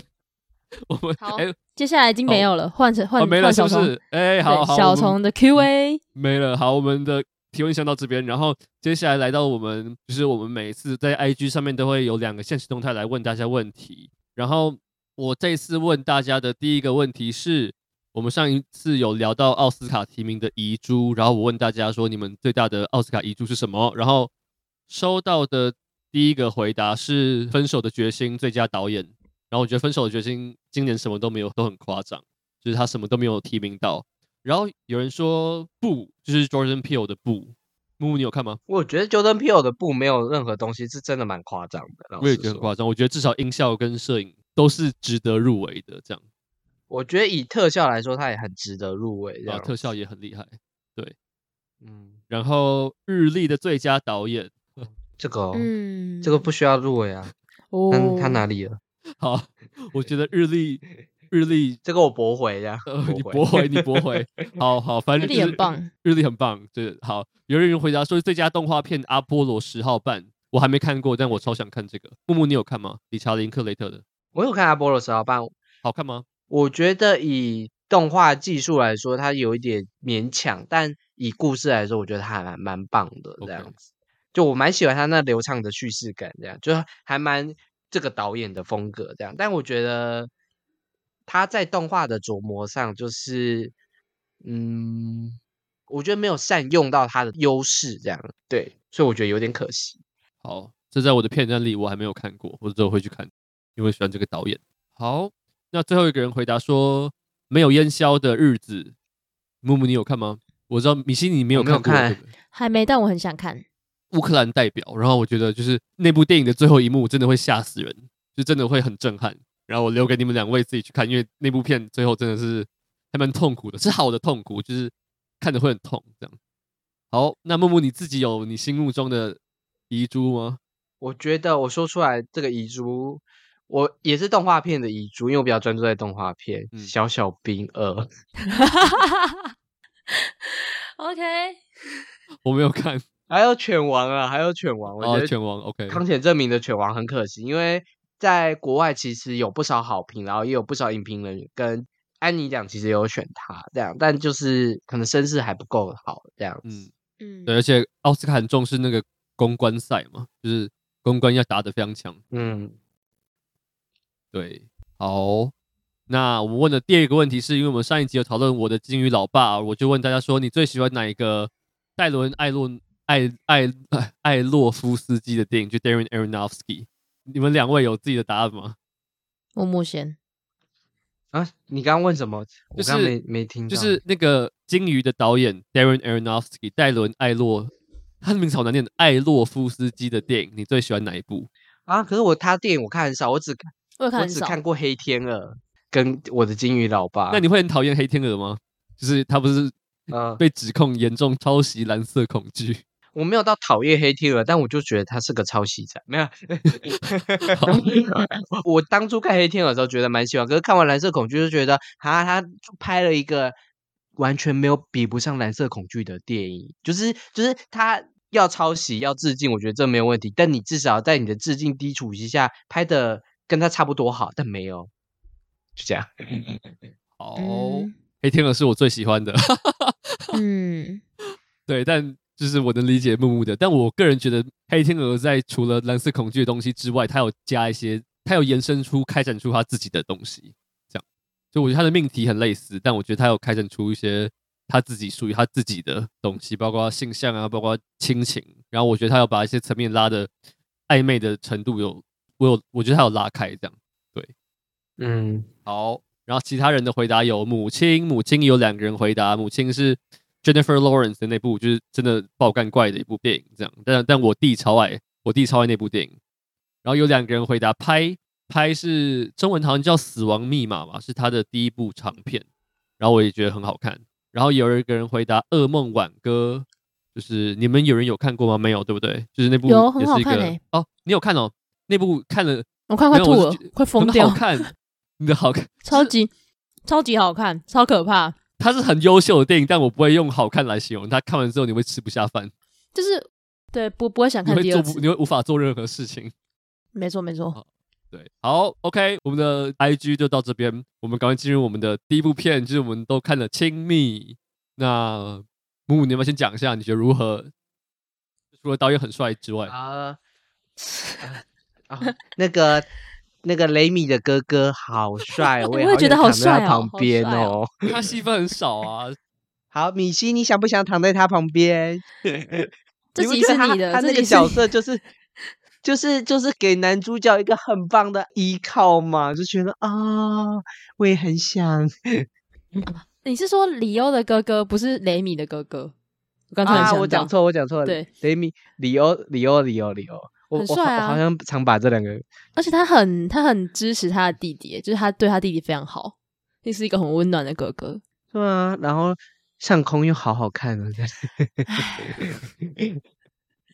小虫接没有，你要接跟你接。冰球弟弟跟雷雷米跟里欧，我觉得冰球弟弟超可爱的。然后再来是冰球弟弟是谁？冰球弟弟不就是里欧吗？不是啊，还有一个带。就是，哦，呃，剧情重大转折之后，他还带了一个小男孩回房间，就是那个，哦哦哦哦，他是打电动的那个吗？最后打电动的好朋友，对对，嗯嗯哦，对对，你不觉得他很可爱吗？我觉得三个小孩都超可爱，就是我觉得三个小孩都超级可爱。然后我觉得这个 casting 就是选角真的很厉害，就到底怎么找到两个这么会演的男生？就这两个男生真的是不输给什么好莱坞大明星哎，就是他们的。自然程度是怎么？我真的不知道那是怎么训练的。就他几段哭戏，就是想想犯罪的话，我真的会想要先对冰球弟弟犯罪，然后再对那个里欧犯罪，再最后再对雷米犯罪，这样子。就这大概是喜好程度这样。你可能要等一下，你可能要等个十年。我不要放过，要我要把他等个十年那个主导权拉回来，要聊这个。不要这么不要这么早就 对别人下手。亲密这部片竟然可以聊成这样，真是不容易。对啊，这木木，你跟这群男孩太亲密了，真的亲密。好，那那米西，你觉得呢？你觉得如何？我觉得，我觉得好看啊！哎，我昨天是跟你一起去看的，对，但我们没有讨论。我我不能讨论哦。我看到中间我就开始，我就开始犯泪了。从哪一段？从是可以爆雷，对不对？我们今天赶快把中间的雷爆一爆一下。好，反正就我听到我听到雷米过世那段，我就我就哭了。我觉得干怎么会？然后我就哭了。其实我觉得中间怎么讲，他他有很多很重复的片段，就是那个李优一直去打球，然后一度有点看到不耐，但后来觉得好像还是还必须要有这样子的铺陈，就是他很那个什么很日常的生活感。嗯，对，我觉得他在打冰球的那一段就很像芭蕾少女舞在跳芭蕾的段，他就他好爱用运动去塑造一个角色面临困境跟挣扎，嗯、他无处可发泄，他们只能靠运动。嗯发泄，嗯、所以我觉得这是这个导演现在看两部片下来很，而且拍法也好类似哦，就是嗯那样子的拍法，这、嗯、个那样子的镜头，那样子的靠近，那样子的距离，这样。我那部片我还没有看过，嗯、但他的摄影机也是离角色很近，对不对？就是整个电影的视角，对，离角色很近这样。然后他的戏剧最大的那个爆点是安排在结局，不是安排在中间这样。就这一次把一个戏剧爆点安排在中间这样子。我其实我那时候实习的时候，我忘记是谁负责到这部片，但其实我从在实习之后我就已经被爆雷了。我不知道米西有没有被爆，就是我已经知道中间会。我没有没有，我我不知道。哦，真的吗？幸好是在开会的时候讲的。你开会之后真的在你真的在睡觉还是怎样？我在我在洗碗或是干嘛？抓到好，就是我觉得我真的是失败的实习生。好，就是我在去年的砍城那个时候就被爆雷。但我觉得还是，我觉得还是超难过。我觉得他的那个爆点比我想象中的更前面呢。就我一开始以为他是在中间，但是他大概三分之一之后，雷鸣就走了，然后走就是超级突然。就是虽然我一直知道这件事情会发生，但我不知道我没有预期是这么早就发生，然后我就觉得非常的难过。嗯嗯，因为前作的爆点在结局，然后他这个爆点在中间。然后这部片跟前作有个很大的特质，就是他们会。因为他们都是被一个框架，可能社会性别，或是被性别认同，或是一些性别关系的社会眼光绑架。就是他这两部片的想要讲的事情，其实也有一点类似，但是不太一样的故事啊，不太一样的关系这样子。然后他的处理的心境，专注在主角的心境这件事也很像《巴黎少女梦》，就是大主角戏。然后这部片其实也是一个。专门在专注在这个主角上面的戏，所以就是整部片来说，我会觉得跟前作以叙事方式来说，其实跟前作很像，只是我觉得亲密又在在整个视觉的象征上花，然后对戏的关系上，然后难度小孩子的难度，因为芭蕾少女梦其实就一个主角，然后他是个青少年这样，然后可是这一次的是好多小孩子的角色要去。调度什么的，就是整个成熟了，语言成熟了很多，调度成熟了很多。但我比较喜欢《芭蕾少女梦》。但那个蛋是怎样？好，我原本有打算在录音前，我有打算录音前的时候就是看完那部片，但我真的没有时间。但我我真的原本想要看完，嗯、但我知道它是跟变性有关的嘛，就是跟性转有关的。我觉得你们觉得这一部亲密，他们两个小孩的关系是有是有性向认同的问题吗？嗯，我觉得可能有或没有都不是重点诶。就我觉得这好像不是这部片的重点，对我来说，所以我没有把它看得那么重。就是因为社会眼光啊，社会觉得你们两个这样子做，嗯、所以他才决定疏远他。就是其实一切都还没有发生到那样子的程度，社会已经先把我们框架住了。对，我一直觉得他们两个，因为他们两个那时候才十几岁，然后他们两个。原本就玩在一起，所以我觉得他们在原本的世界里面是性跟性别是不存在在他们两个的玩乐中间，因为性别是相对的嘛，就是你没有见过女生之前，你不会知道男女之间的差别。然后他们到学校之后的时候，他们才知道有女生，然后有性向的性认同的问题。所以我觉得这是一个蛮有趣的点，就是他们是到有性别的地方之后，才发现就是自己的相处模式跟别人有一些不一样。但我以为故事会朝向，就是因为他们发生这种冲突之后，两人之间开始有摩擦。我我一直很想知道，就是两人怎么面对这件事情。我也是。然后中间那个人就挂，然后就开始走向，就是那个男生很痛苦这件事。就是他这个有趣的东西，他就在前面，然后因为一个这个戏剧冲突。他就把那个东西戛然而止，我觉得这是一个很有趣的讨论，也很值得成为一部电影的主题。但他不要这个主题，他聚焦在男主角后面，就是面对这样的创伤之后的心境的探究，然后温柔的摸他，我就我偏讨厌这件事情，我就好讨厌后半段，就是 后半段，我觉得就是你前面给我了一个好有趣的东西，可是你不要那个东西，你选择这个东西，然后我觉得这个东西其实没有很有趣这样。米西觉得、哦、是哦，我我自己还蛮喜欢这样子的，因为我其实蛮喜欢就是出其不意的，就是电影给我出其不意的惊喜。然后我就是我一开始也以为他会朝木木说的那个方向，就是两个人如何去面对，然后之后可能就和好或是分道扬镳。然后因为我其实没有一开始没有想到这会是一个有点像 coming of age 的故事，因为我觉得他其实蛮蛮、嗯、特别，是。他让男主角在一个很小的年纪，然后就遇到一个很严重、很重大的生离死别，就是会影响他一生的事故，然后来写这部电影。其实我觉得这蛮特别的。我不知道是我电影看的不够多还是怎样，但我很少看到这样子的主题在讨论。然后你是把整个故事交给一个十三岁的小孩，然后去看他怎么样去面对一个朋友的失去，跟他母亲之间的关系。就我觉得这还蛮动人的，因为我觉得很少人会去探讨这件事情，因为这件事情也不常发生。嗯，就是一个小惊喜，我觉得啊，小虫觉得呢？嗯，我觉得其实我一开始也以为爆点会在中间，但它三分之一之后就已经爆了，所以我那时候爆的时候，我的确很 shock，想说这么快就来到这个大的转折。但我觉得我好，我的确觉得就是爆完之后，后面有些地方有点重复。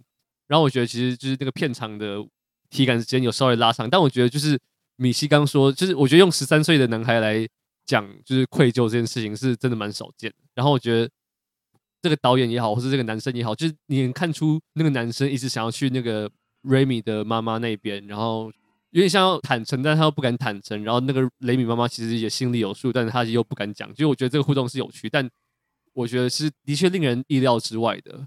对，但我觉得是好，我觉得我是买单的，但我也的确喜欢前半段胜过后半段。就我觉得前半段两个人的那个关系的转变是很有趣的，就两个人面对这个整件事情的方式很不一样，嗯、然后两个人的友谊是非常坚固的，但你能明显看得出来，一个人是主导的，然后一个是被动的。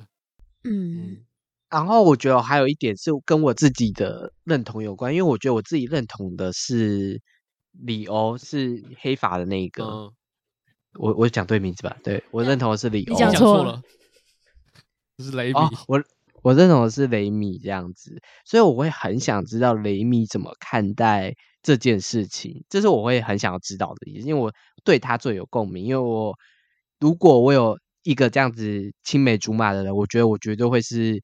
被打的 那一个，或是被抛弃的那一个，我我会这样觉得，因为我不会去死啊，但是就是我会很想知道这件事情。那你会觉得 电影给你不够多线索吗？就你会觉得有点突然吗？嗯，可是戏剧冲突本来就是我我不会觉得这个冲突很突然的来，但我会觉得就是这个冲突的作用。原来是为了导向这件事，让让我觉得啊，好吧，他放弃了一个我觉得有趣的东西。就我不觉得他这样的剧情铺陈是错误的，或是不好的。我只是觉得他放弃了一个我觉得很有趣的事情。这样，就我觉得这是导演选择上会让我觉得啊，他放弃了一个这样子的东西。这样，嗯，好可惜呀。嗯，我觉得雷米跟 Leo 前面他还没走之前有几段的互动，非常的，就是你已经觉得事情很怪了。然后尤其是有一段。他们打架之后，隔天吃早餐，然后雷米就是边哭，也他没有哭，他就犯泪，然后再吃早餐，然后我真的觉得超难过。那可能是我整部片最喜欢的一场戏。我也我也超难过，那时候真的真的超难过。然后打架的时候也是，你们不要打了，不会好好讲话。他们真的不会好好讲话，但就是要 想要阻止他们，小屁孩不要打架，要打去练武室打，也不能去练武室打，打了还是会出事的。但就是不要打架，好好讲话。对，嗯，这个我觉得的确前面段让 Leo 也不是成为坏人，但你就能觉得说，就是你明明是可以跟 Remy 好好讲，但你让 Leo 有足够的让你不喜欢他的点之后，我觉得后半段才会成立吧。就是你想要看他，嗯，去自我和解跟就是寻求就是自我愧疚的这个过程，嗯、你觉得呢？就是一个。蛮特别的点呢，因为我觉得以我们是已经大人的身份在看小孩，会觉得这些小孩子莫名其妙就不好好讲话。但那个年纪的小孩就是一个，你知道学校没有教，然后什么都不懂，所以我觉得看他们这样子在那边你来我往也蛮蛮有趣的。嗯，然后我有一个蛮喜欢的点是长镜头，它其实蛮多长镜头的。哦，对，骑脚踏车的镜头都好美哦。他们两个骑脚踏车的时候，嗯、还有就是演员们的哭，算哭戏吗？算吧，就是他妈那个雷米他妈妈坐在学校还是叫坐在长椅上的那一场，就是那段镜头，那段也蛮长的。嗯嗯，就是觉得演技好好，然后我看了就觉得好心痛。哦，然后说到雷米妈妈，我觉得她是一个产房护士的设定很聪明，就是就是她失去了一个儿子，但她的工作是接新生儿，我觉得是一个蛮聪明的角色的设定。就是我觉得他其实每天工作之后也蛮痛苦的吧，就是他失去他的宝贝儿子，但他每天的工作是让别人的宝贝儿子出生，就是我觉得是一个蛮酷的对比，就完全这个这角色，我觉得也写的非常好。对，OK OK。就那你们觉得就是那个最后一幕啊，就是他回头的那个意义是什么？就我很好奇你们的想法。最后一幕也是我很喜欢的一个点，一个结局向前走。李欧的回头嘛，对，最后面。嗯，我要想一下，因为我、嗯、我有点失忆。那那颗前前一颗是什么？他就跑去看。搬家了，好像是他们搬家了，然后然后他回来。就我很喜欢的点是，他其实我觉得他是要回头来看一下雷米在不在的感觉。就是他其实觉得有些东西恍然若失，然后他其实有个习惯是每次，因为他会走在前面，然后雷米走在后面，然后他想要看雷米没有跟上。然后我觉得那是个反射性的动作。然后但他就是发现雷米已经不在了，但他有时候意识上还会想念他，这样。对，我觉得这嗯，这结尾很。悠长很悠远，然后我超喜欢这个镜头，这可能是第二名，然后第一名是雷米哭这样。嗯，好，你讲的很棒，嗯，你讲的很棒。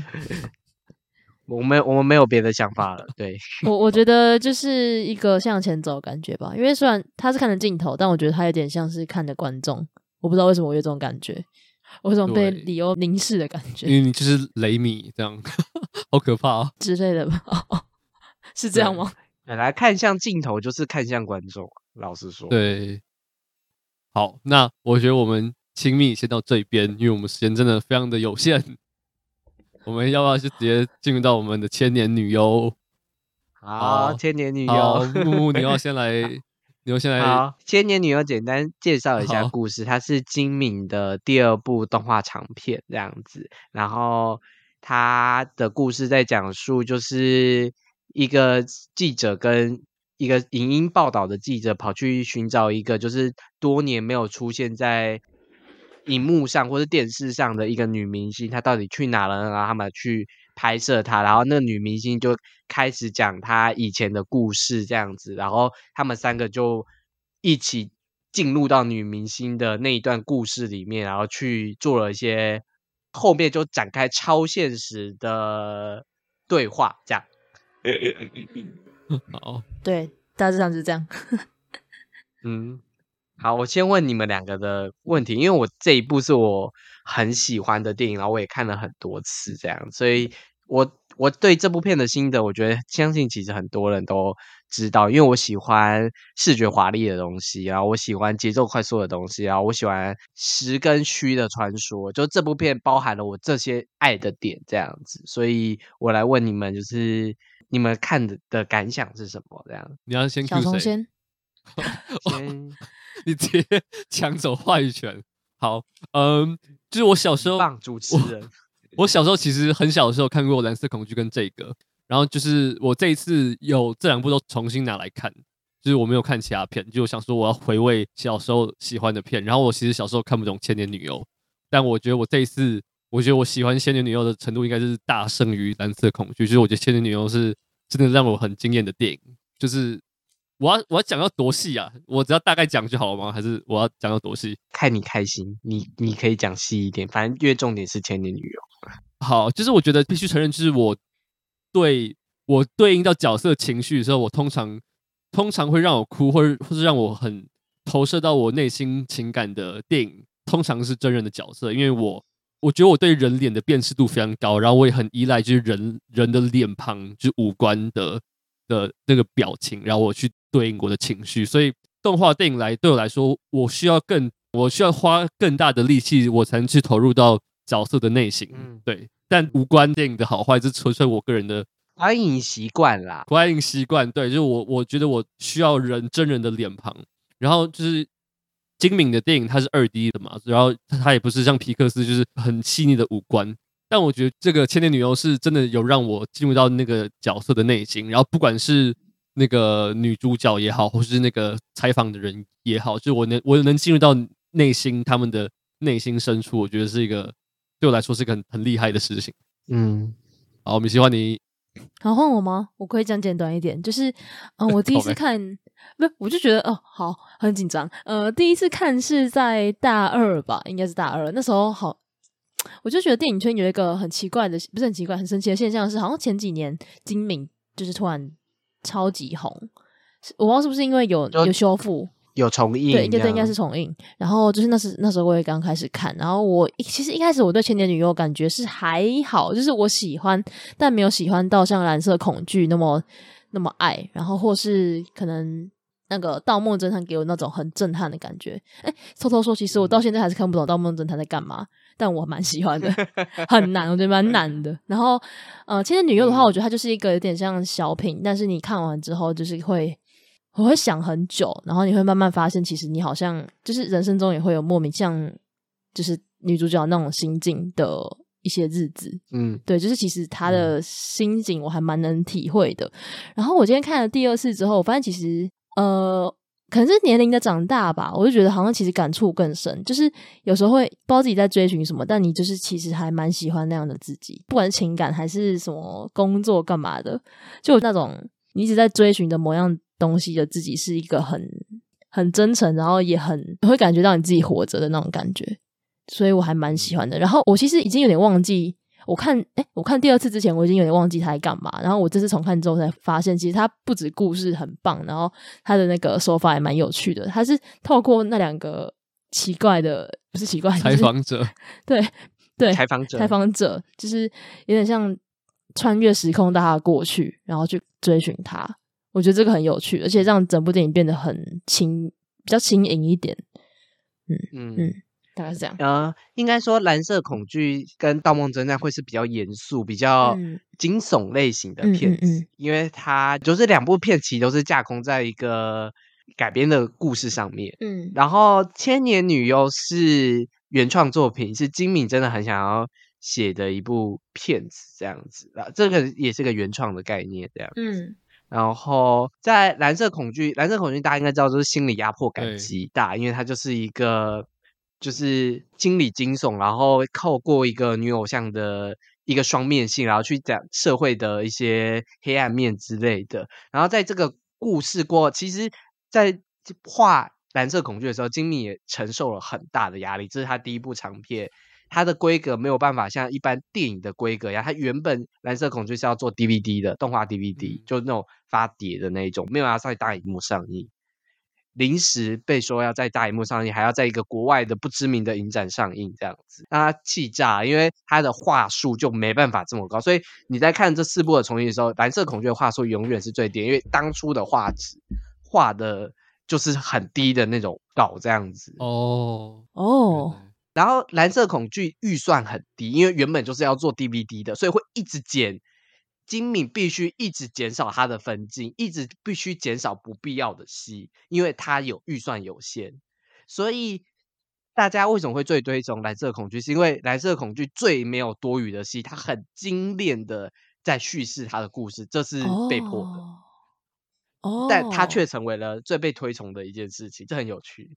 嗯，然后。然后金敏在蓝色恐惧之后，其实压力极大，因为做那部片，你看预算又低，然后你又被迫上大一部，然后他就是一个要求很严格的人，这样。然后我跟你讲，那里面有一堆鸟事，可以在金敏的有一部书叫《千年女优之道》，你可以看到他在那个蓝色恐惧干了什么鸟事。他有个超雷，完全没有帮上忙的制片，这样子很雷哦，雷到就是你真的很，你也会很想揍他那一种，就是。公子哥这样，完全没做事，嗯、然后一问三不知这样。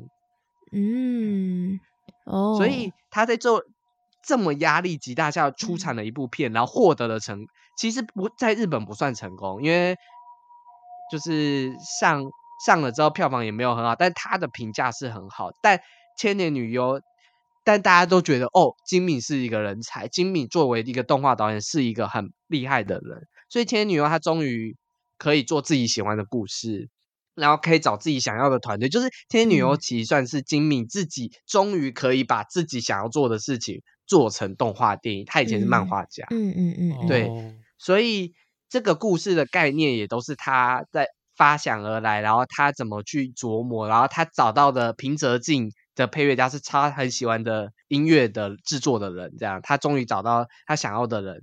所以当在二零零五还是二零零六有人问他说，就是这四部动画长片你指导过，还有包含一部动画已经，最喜欢哪一部片的时候，他说他最喜欢的是《千年女优》。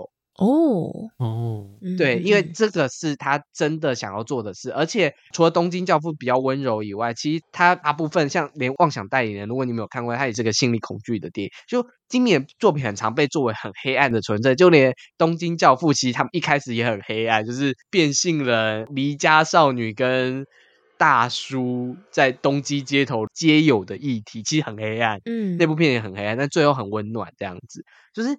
千年女优是唯一今敏完全不黑暗的作品，就是，他就是在追逐，而且是故事最为单纯的作品，故事上很单纯，就是一个女人在追逐一个东西，嗯，但她穿越了，然后这部电影穿越了日本的电影史，对，嗯嗯嗯嗯嗯。我觉得这一点可以给小虫来讲，因为我觉得小虫应该对日本电影应该的电影史应该有比较严点研究，就是他穿越了电影史这件事情是他后来加的概念，就是他说既然是女演员，那可以加一个这样的概念。我觉得这个概念又让这部片子的故事本来薄弱的故事丰厚了很多，就是有趣的点又变多了这样。然后这部分再给小虫补充这样。呃，就是就我的。印象没有错的话，这个灵感来源是来自于原节子嘛，对不对？嗯，对，就是那个原节子。然后原节子就是各位听众可以去看小金安二郎的电影，就是原节子永远是演那个最善良、最单纯，然后最孝敬父母的的女儿或是女婿的角色。然后我觉得他也是很早的时候在演技生涯巅峰的时候就隐退这样。然后金敏好像是以他来当原型，嗯、然后好像高峰秀子是不是也是另外一个原型是？就是那个《千年女优》里面另外一个就是很资深的那个女演员，后来就是有点像设计女主角的那个女生，就是对，大家可以去查高峰秀子，跟那个《千年女优》里面那个演员长超级像，根本就一模一样。然后我觉得就是是，我觉得我对日本电影史也没有到多熟，但其实爱看电影的人可以在《千年女优》里面看到各种电影的影子，就是很明显的从《太空漫游》啊，还有什么哥吉拉。然后各位如果很喜欢黑泽明的电影的话，里面《千年女优》里面有个鬼，有个鬼，那个鬼完全跟《蜘蛛巢城》里面的鬼一模一样。就是你们可以现在各位去查《蜘蛛巢城》黑泽明的《蜘蛛巢城》，然后打鬼，你就看到那个是一模一样，也是一个轮盘，也是黑发的女人，然后也会就是喃喃自语这样子。当然后面的情节跟他的关联完全不一样，但我觉得看的时候就很爽，但我就哦，就是就像一个内梗，然后你 get 到的感觉。对，嗯，然后还有一些像八又二分之一也有致敬，然后还有。那个乱啊，就一开始有一段就是大军攻进来的时候，那个骑马的旗子跟乱里面的旗子一模一样。对，我觉得就是看的时候就很爽，就是哦，就是他有用很多大家都懂的电影梗。所以金敏的千女游其实也可以某一种程度上说是就是金敏的罗马之类，就是他这个把电影这个始终的东西放进来的时候，他增加了很多影迷的趣味。这是在看很多电影之后，你来回来看金敏，尤其是你。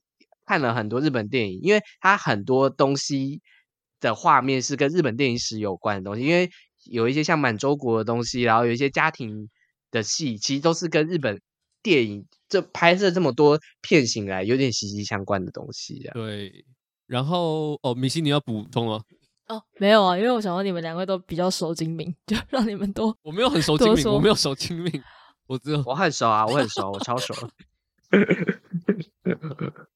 对，好，我那我再讲一件事情，就是当初金敏在写《千年女优》之后，她印象中的女优，她想到“女优”这个词，然后她写了几句话，然后他构成了现在千年女优这样子的雏形。这样，我觉得这句话写的，她她有说有可能装腔作样，可是这这一个写的，我觉得是很有趣的讲法。这样刚好跟电影的内容也有一点关系。这样，就是他想到女优，他写了这些话，然后。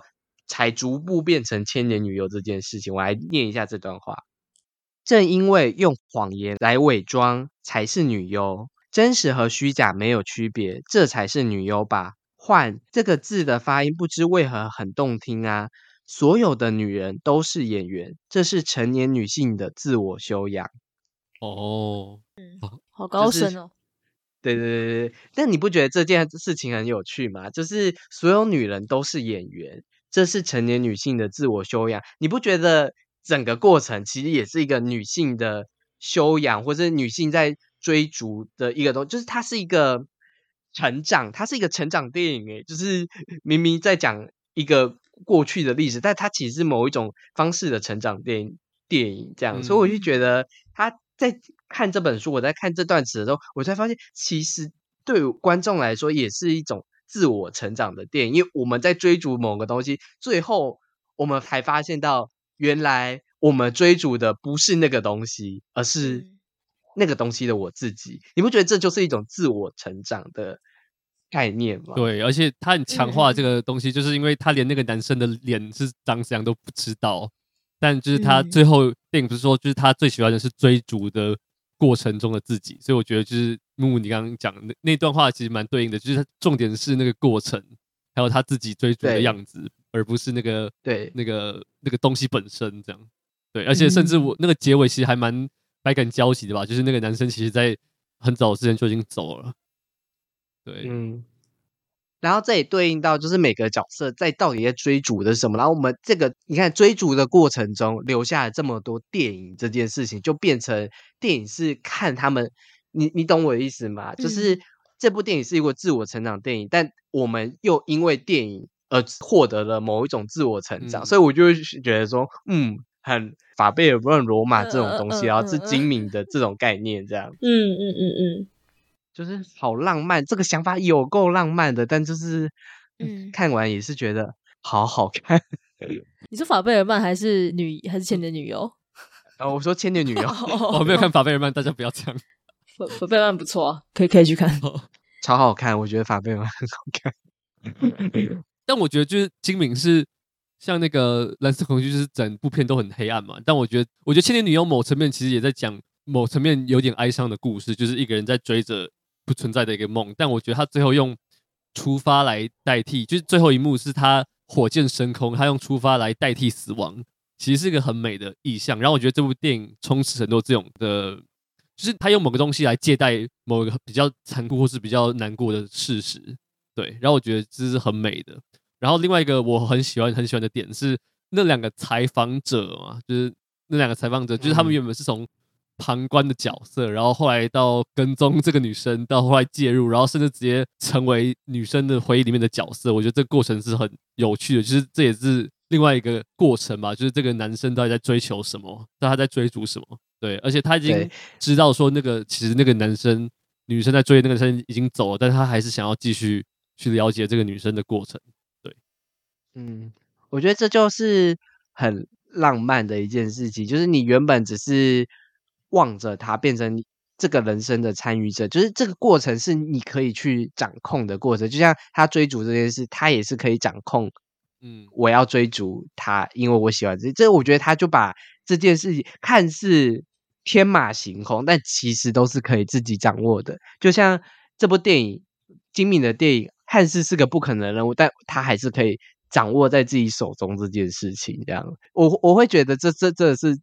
精明的片里面最励志的一个，就是他把他也是把角色真的打到下底，但他也真的把角色往上提，这样就是像亲密的话，也真的把角色打到底了，然后也把角色往很正向的想要把角色往前进。我觉得《千女优》更正向，然后更这个更有说服力。对我来说，我觉得我很喜欢这部片胜过《蓝色恐惧》的一个一个点，就是当然我很喜欢《蓝色恐惧》，就是我也觉得。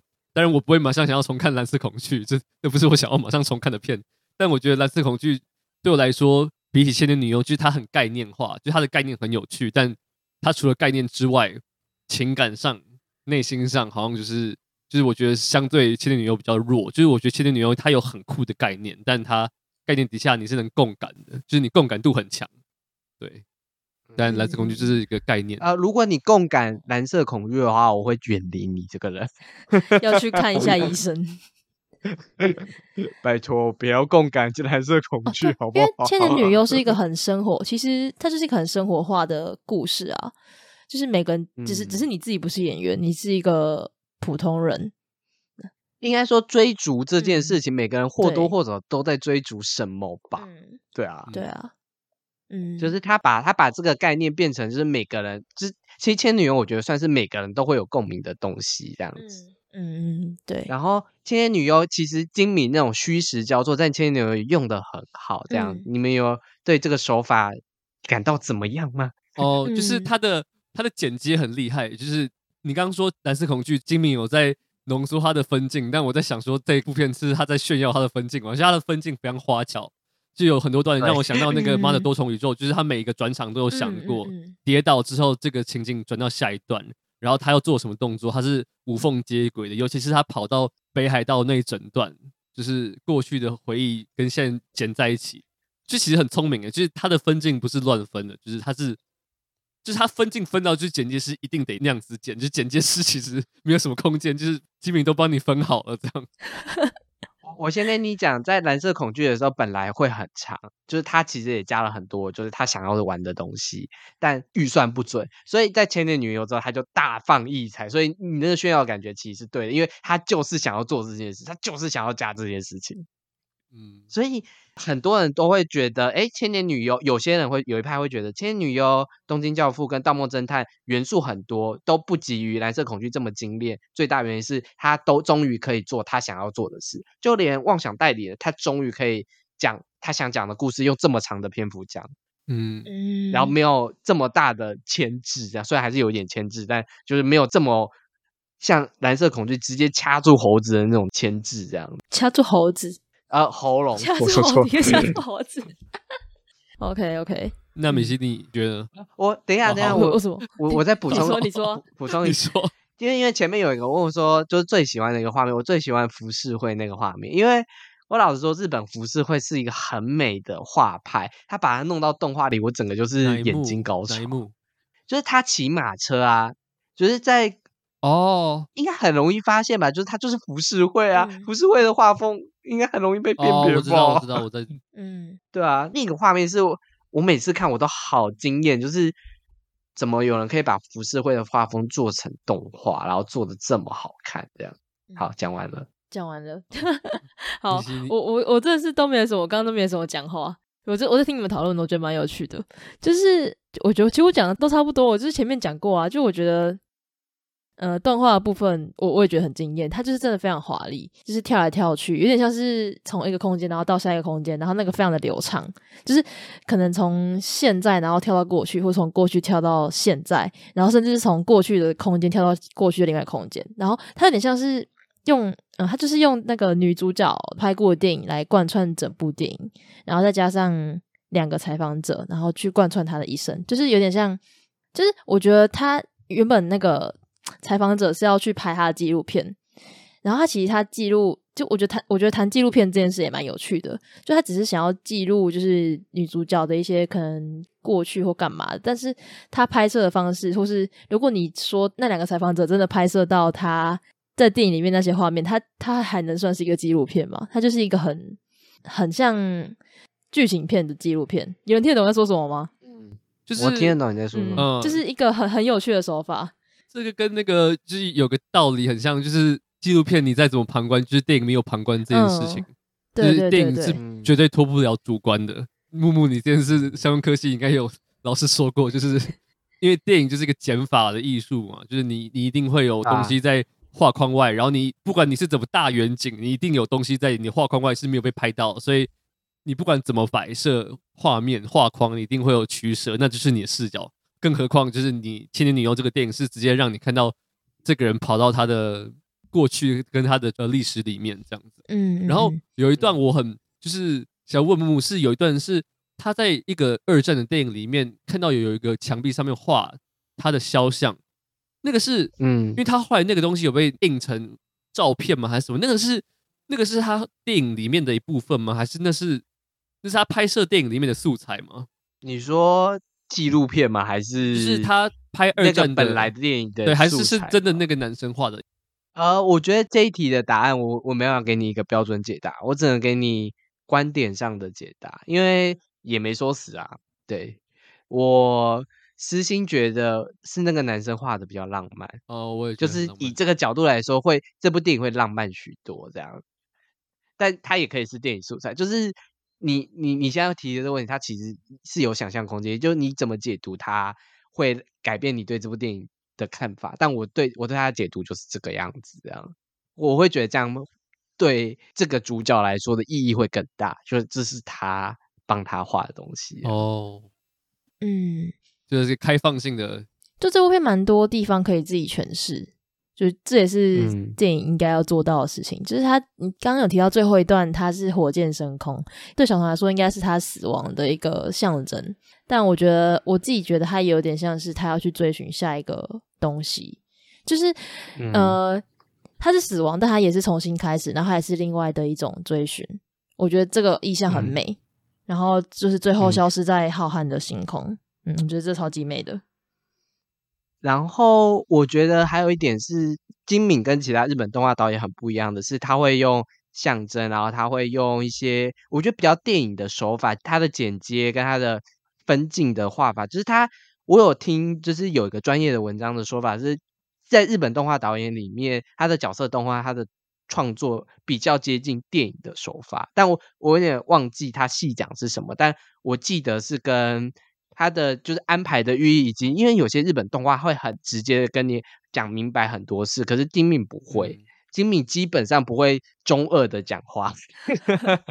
哦，对，我有感觉到。嗯就是他，他真的没有，所以他在日本动画导演里面是跟那个日历的压缩机一样稀少，这样就是他不会 干日本导演很爱干的事情，这样子。嗯，然后他很有电影感的叙事，我不知道是不是因为这样子。然后他的以他的角色，我不知道你们清不清楚角色动画，就是画角色动作这件事情，他的手法也其实跟其他导演有点不太一样。这样，你说他的伸缩的那个动作的夸张吗？呃，不止这件事情，就是他画法，这个是跟美学，我觉得跟美学有关。就是像汤浅证明的角色动画的画法，也跟其他导演不一样。你看，你也很明白看得出他的延伸跟他的，这好难讲。这我要讲的话，我要花个二十分钟。现在有这个时间吗？没有，应该是没有。我们已经超时了。我觉得我只能跟你讲美学的观念这样子。OK。我我我我这样子结论会比较，我我可以私下再跟你讲这件事情。哦，就这部电影不是二零零一年产出的吗？但就是那年国际没有看到这部片，是是不是因为就是《神影少女》就是哦，他在日本跟《神隐少女》并列是文化季的媒体大奖这样，但因为《神隐少女》就已经拿了柏林金熊，对，然后又在我跟你讲，《千年女优》的在日本票房也不算好。但因为《神隐少女》票房真的太他妈的好了，所以大家就忘记了《千年女优》存在。可是，在日本的影评界跟口碑上，其实还是很好的一个。就其实今明四部片子都被亏待，只有《盗梦侦探》勉强进到了威尼斯的主竞赛。哎，不是主竞赛，好像是特别放映之类的。就他真正被看到的时候，已经很晚了。就威尼斯真正三大影展发现他的时候，已经是。他最后一部片了，然后大家都以为他有下一部片的时候，他就挂了。哦，嗯，他是算是死后才被推崇的这么高的，我可以觉得是这样讲，因为他最后一部片才被大家发现。其实他前三部片就真的就是叫好，在日本不叫做，他票房都偏烂这样。对，但是他是那种 DVD 圈神导，就是 DVD 神导，你一定要给我看这个东西，因为它。太黑暗了，也不像，也没有爱与勇气这样。就以日本来说，就是太不直白了。对，它就很有难度啊，也没有什么可爱的龙猫来陪你之类的，也没有，有没有？他不是给小孩看，小孩子看不懂这种东西，小孩子看不懂。嗯，可是，可是因为日本动画也不需要给小孩子看，哦，青少年也会爱看。可是它也不是。很青少年热血的那一种，所以他的受众就变得很有，就是你一般约的时候，你就会说哦，我们来看新海诚的片，反正就是热血，然后爱情拯救世界。可是这部片不会有这些东西啊。嗯嗯嗯嗯嗯，对啊，对，所以我才会觉得说，金敏的悲的东西很像艺术电影，它还有艺术电影的价值，这样。但就是艺术电影就是一个不会受大家欢迎的东西，然后它真的就是死后才被推崇到现在这个地位，这样就大家会觉得，干他真的是神，但来不及了。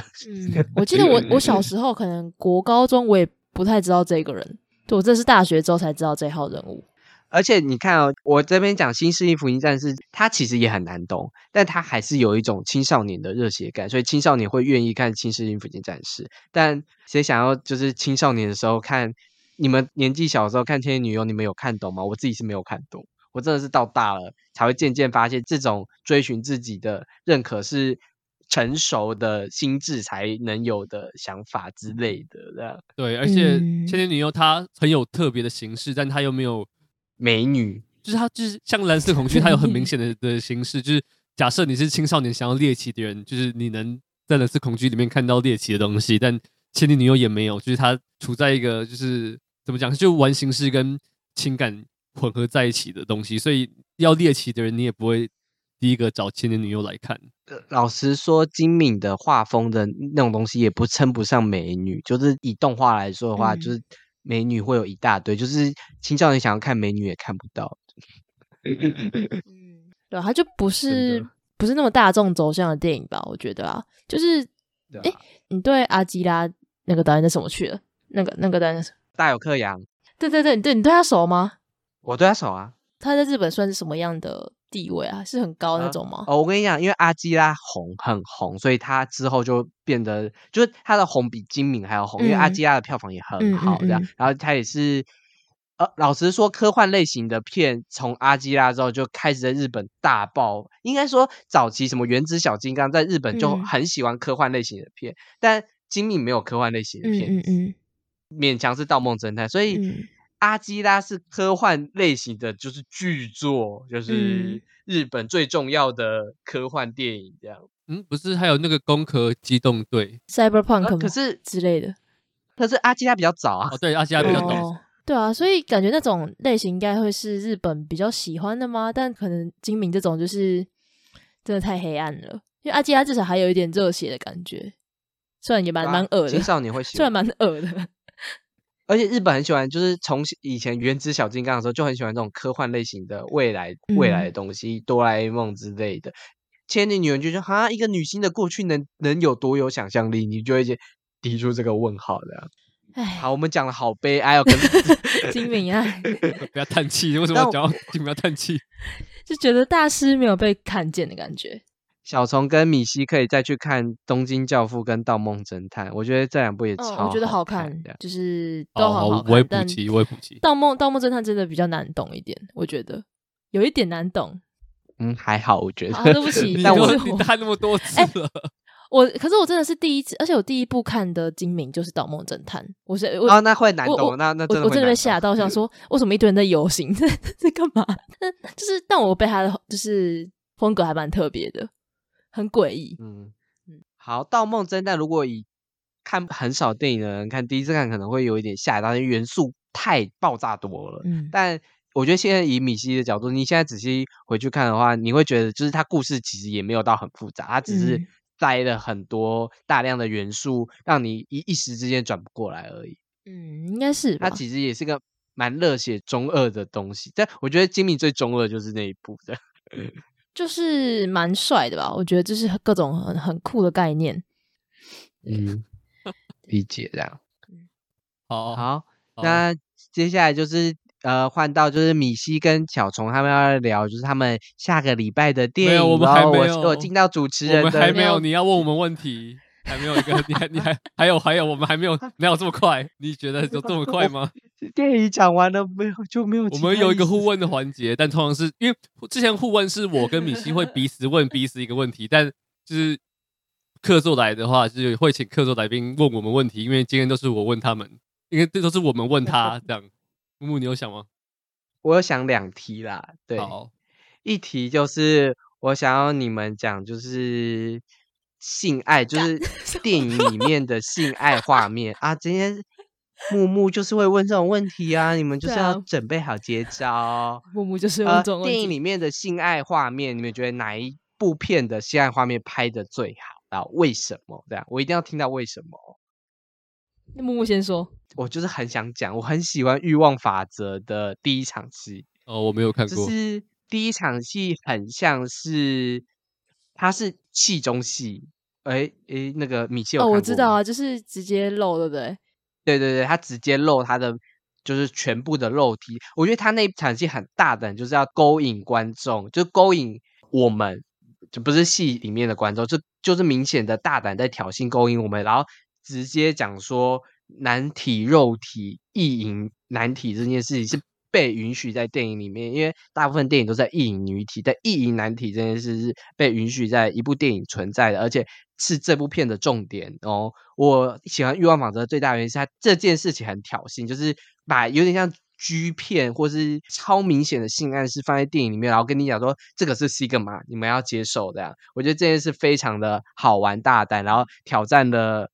电影父权的概念这件事情，然后我就是，然后那个难题也真有够他妈的俊美这样子，我好喜欢这样。好，我讲完了，他不算性爱，他就只是露身体，但、嗯、我觉得这件事情很是影史也很重要的一笔这样子，然后也为同志电影跟露男体的电影画下一个很标杆的东西，这样以后大家都要这样做好吗？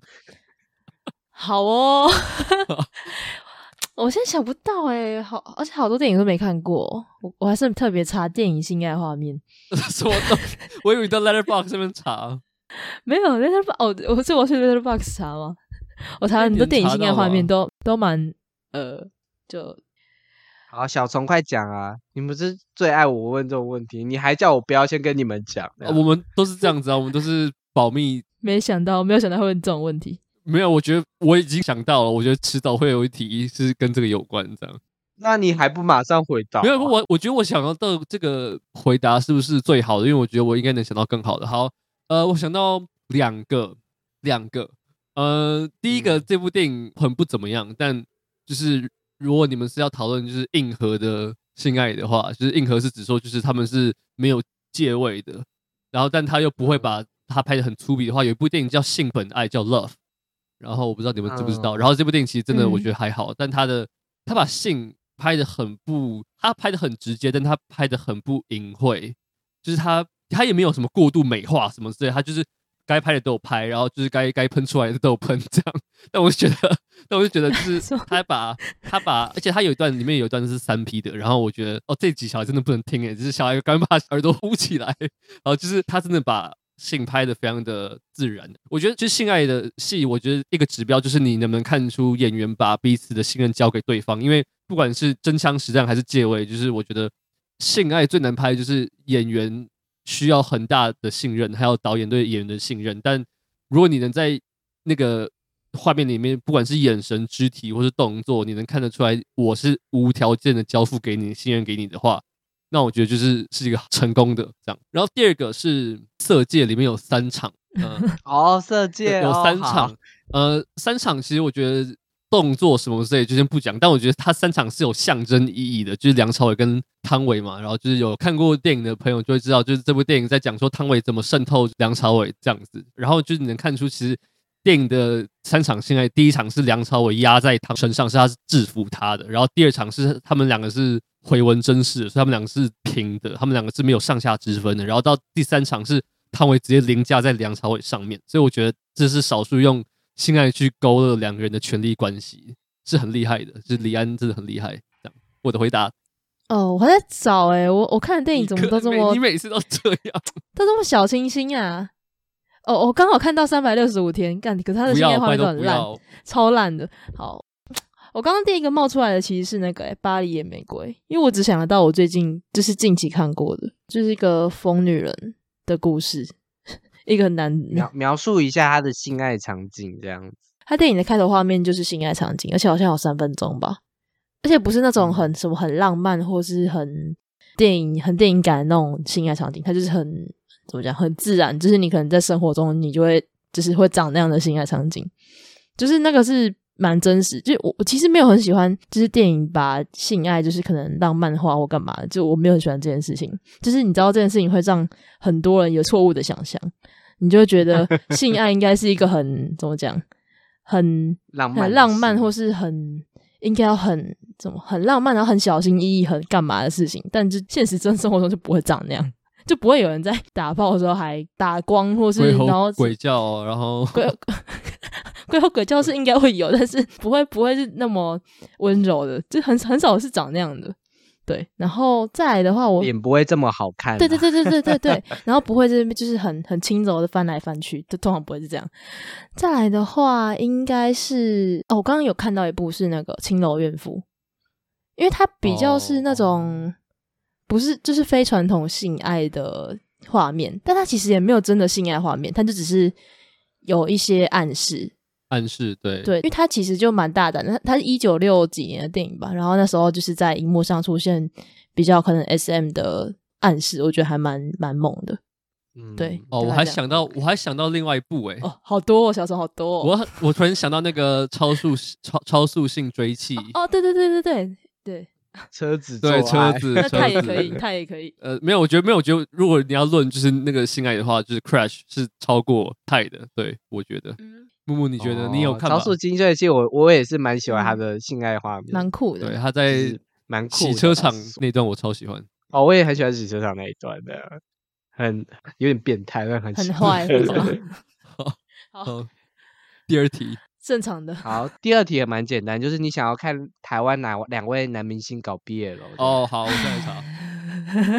因为你上次不是有一次来问我们许光汉跟林柏宏吗？然后他们就真的就，你们是那个时候知道这部片要上吗？还是你已经我知道，我知道，所以你才故意问的，对不对？对啊，但你们好像都不知道，所以我就觉得说啊，这两个电影资讯没有，那个时候真的，那个时候真的讯息都没有出来，有吗？我那时候其实早就知道他们两个有演，然后算了，没关系。台湾，我来我来看，想一下哦，啊，我对台湾的演员好不熟。我要我要扣除有已经。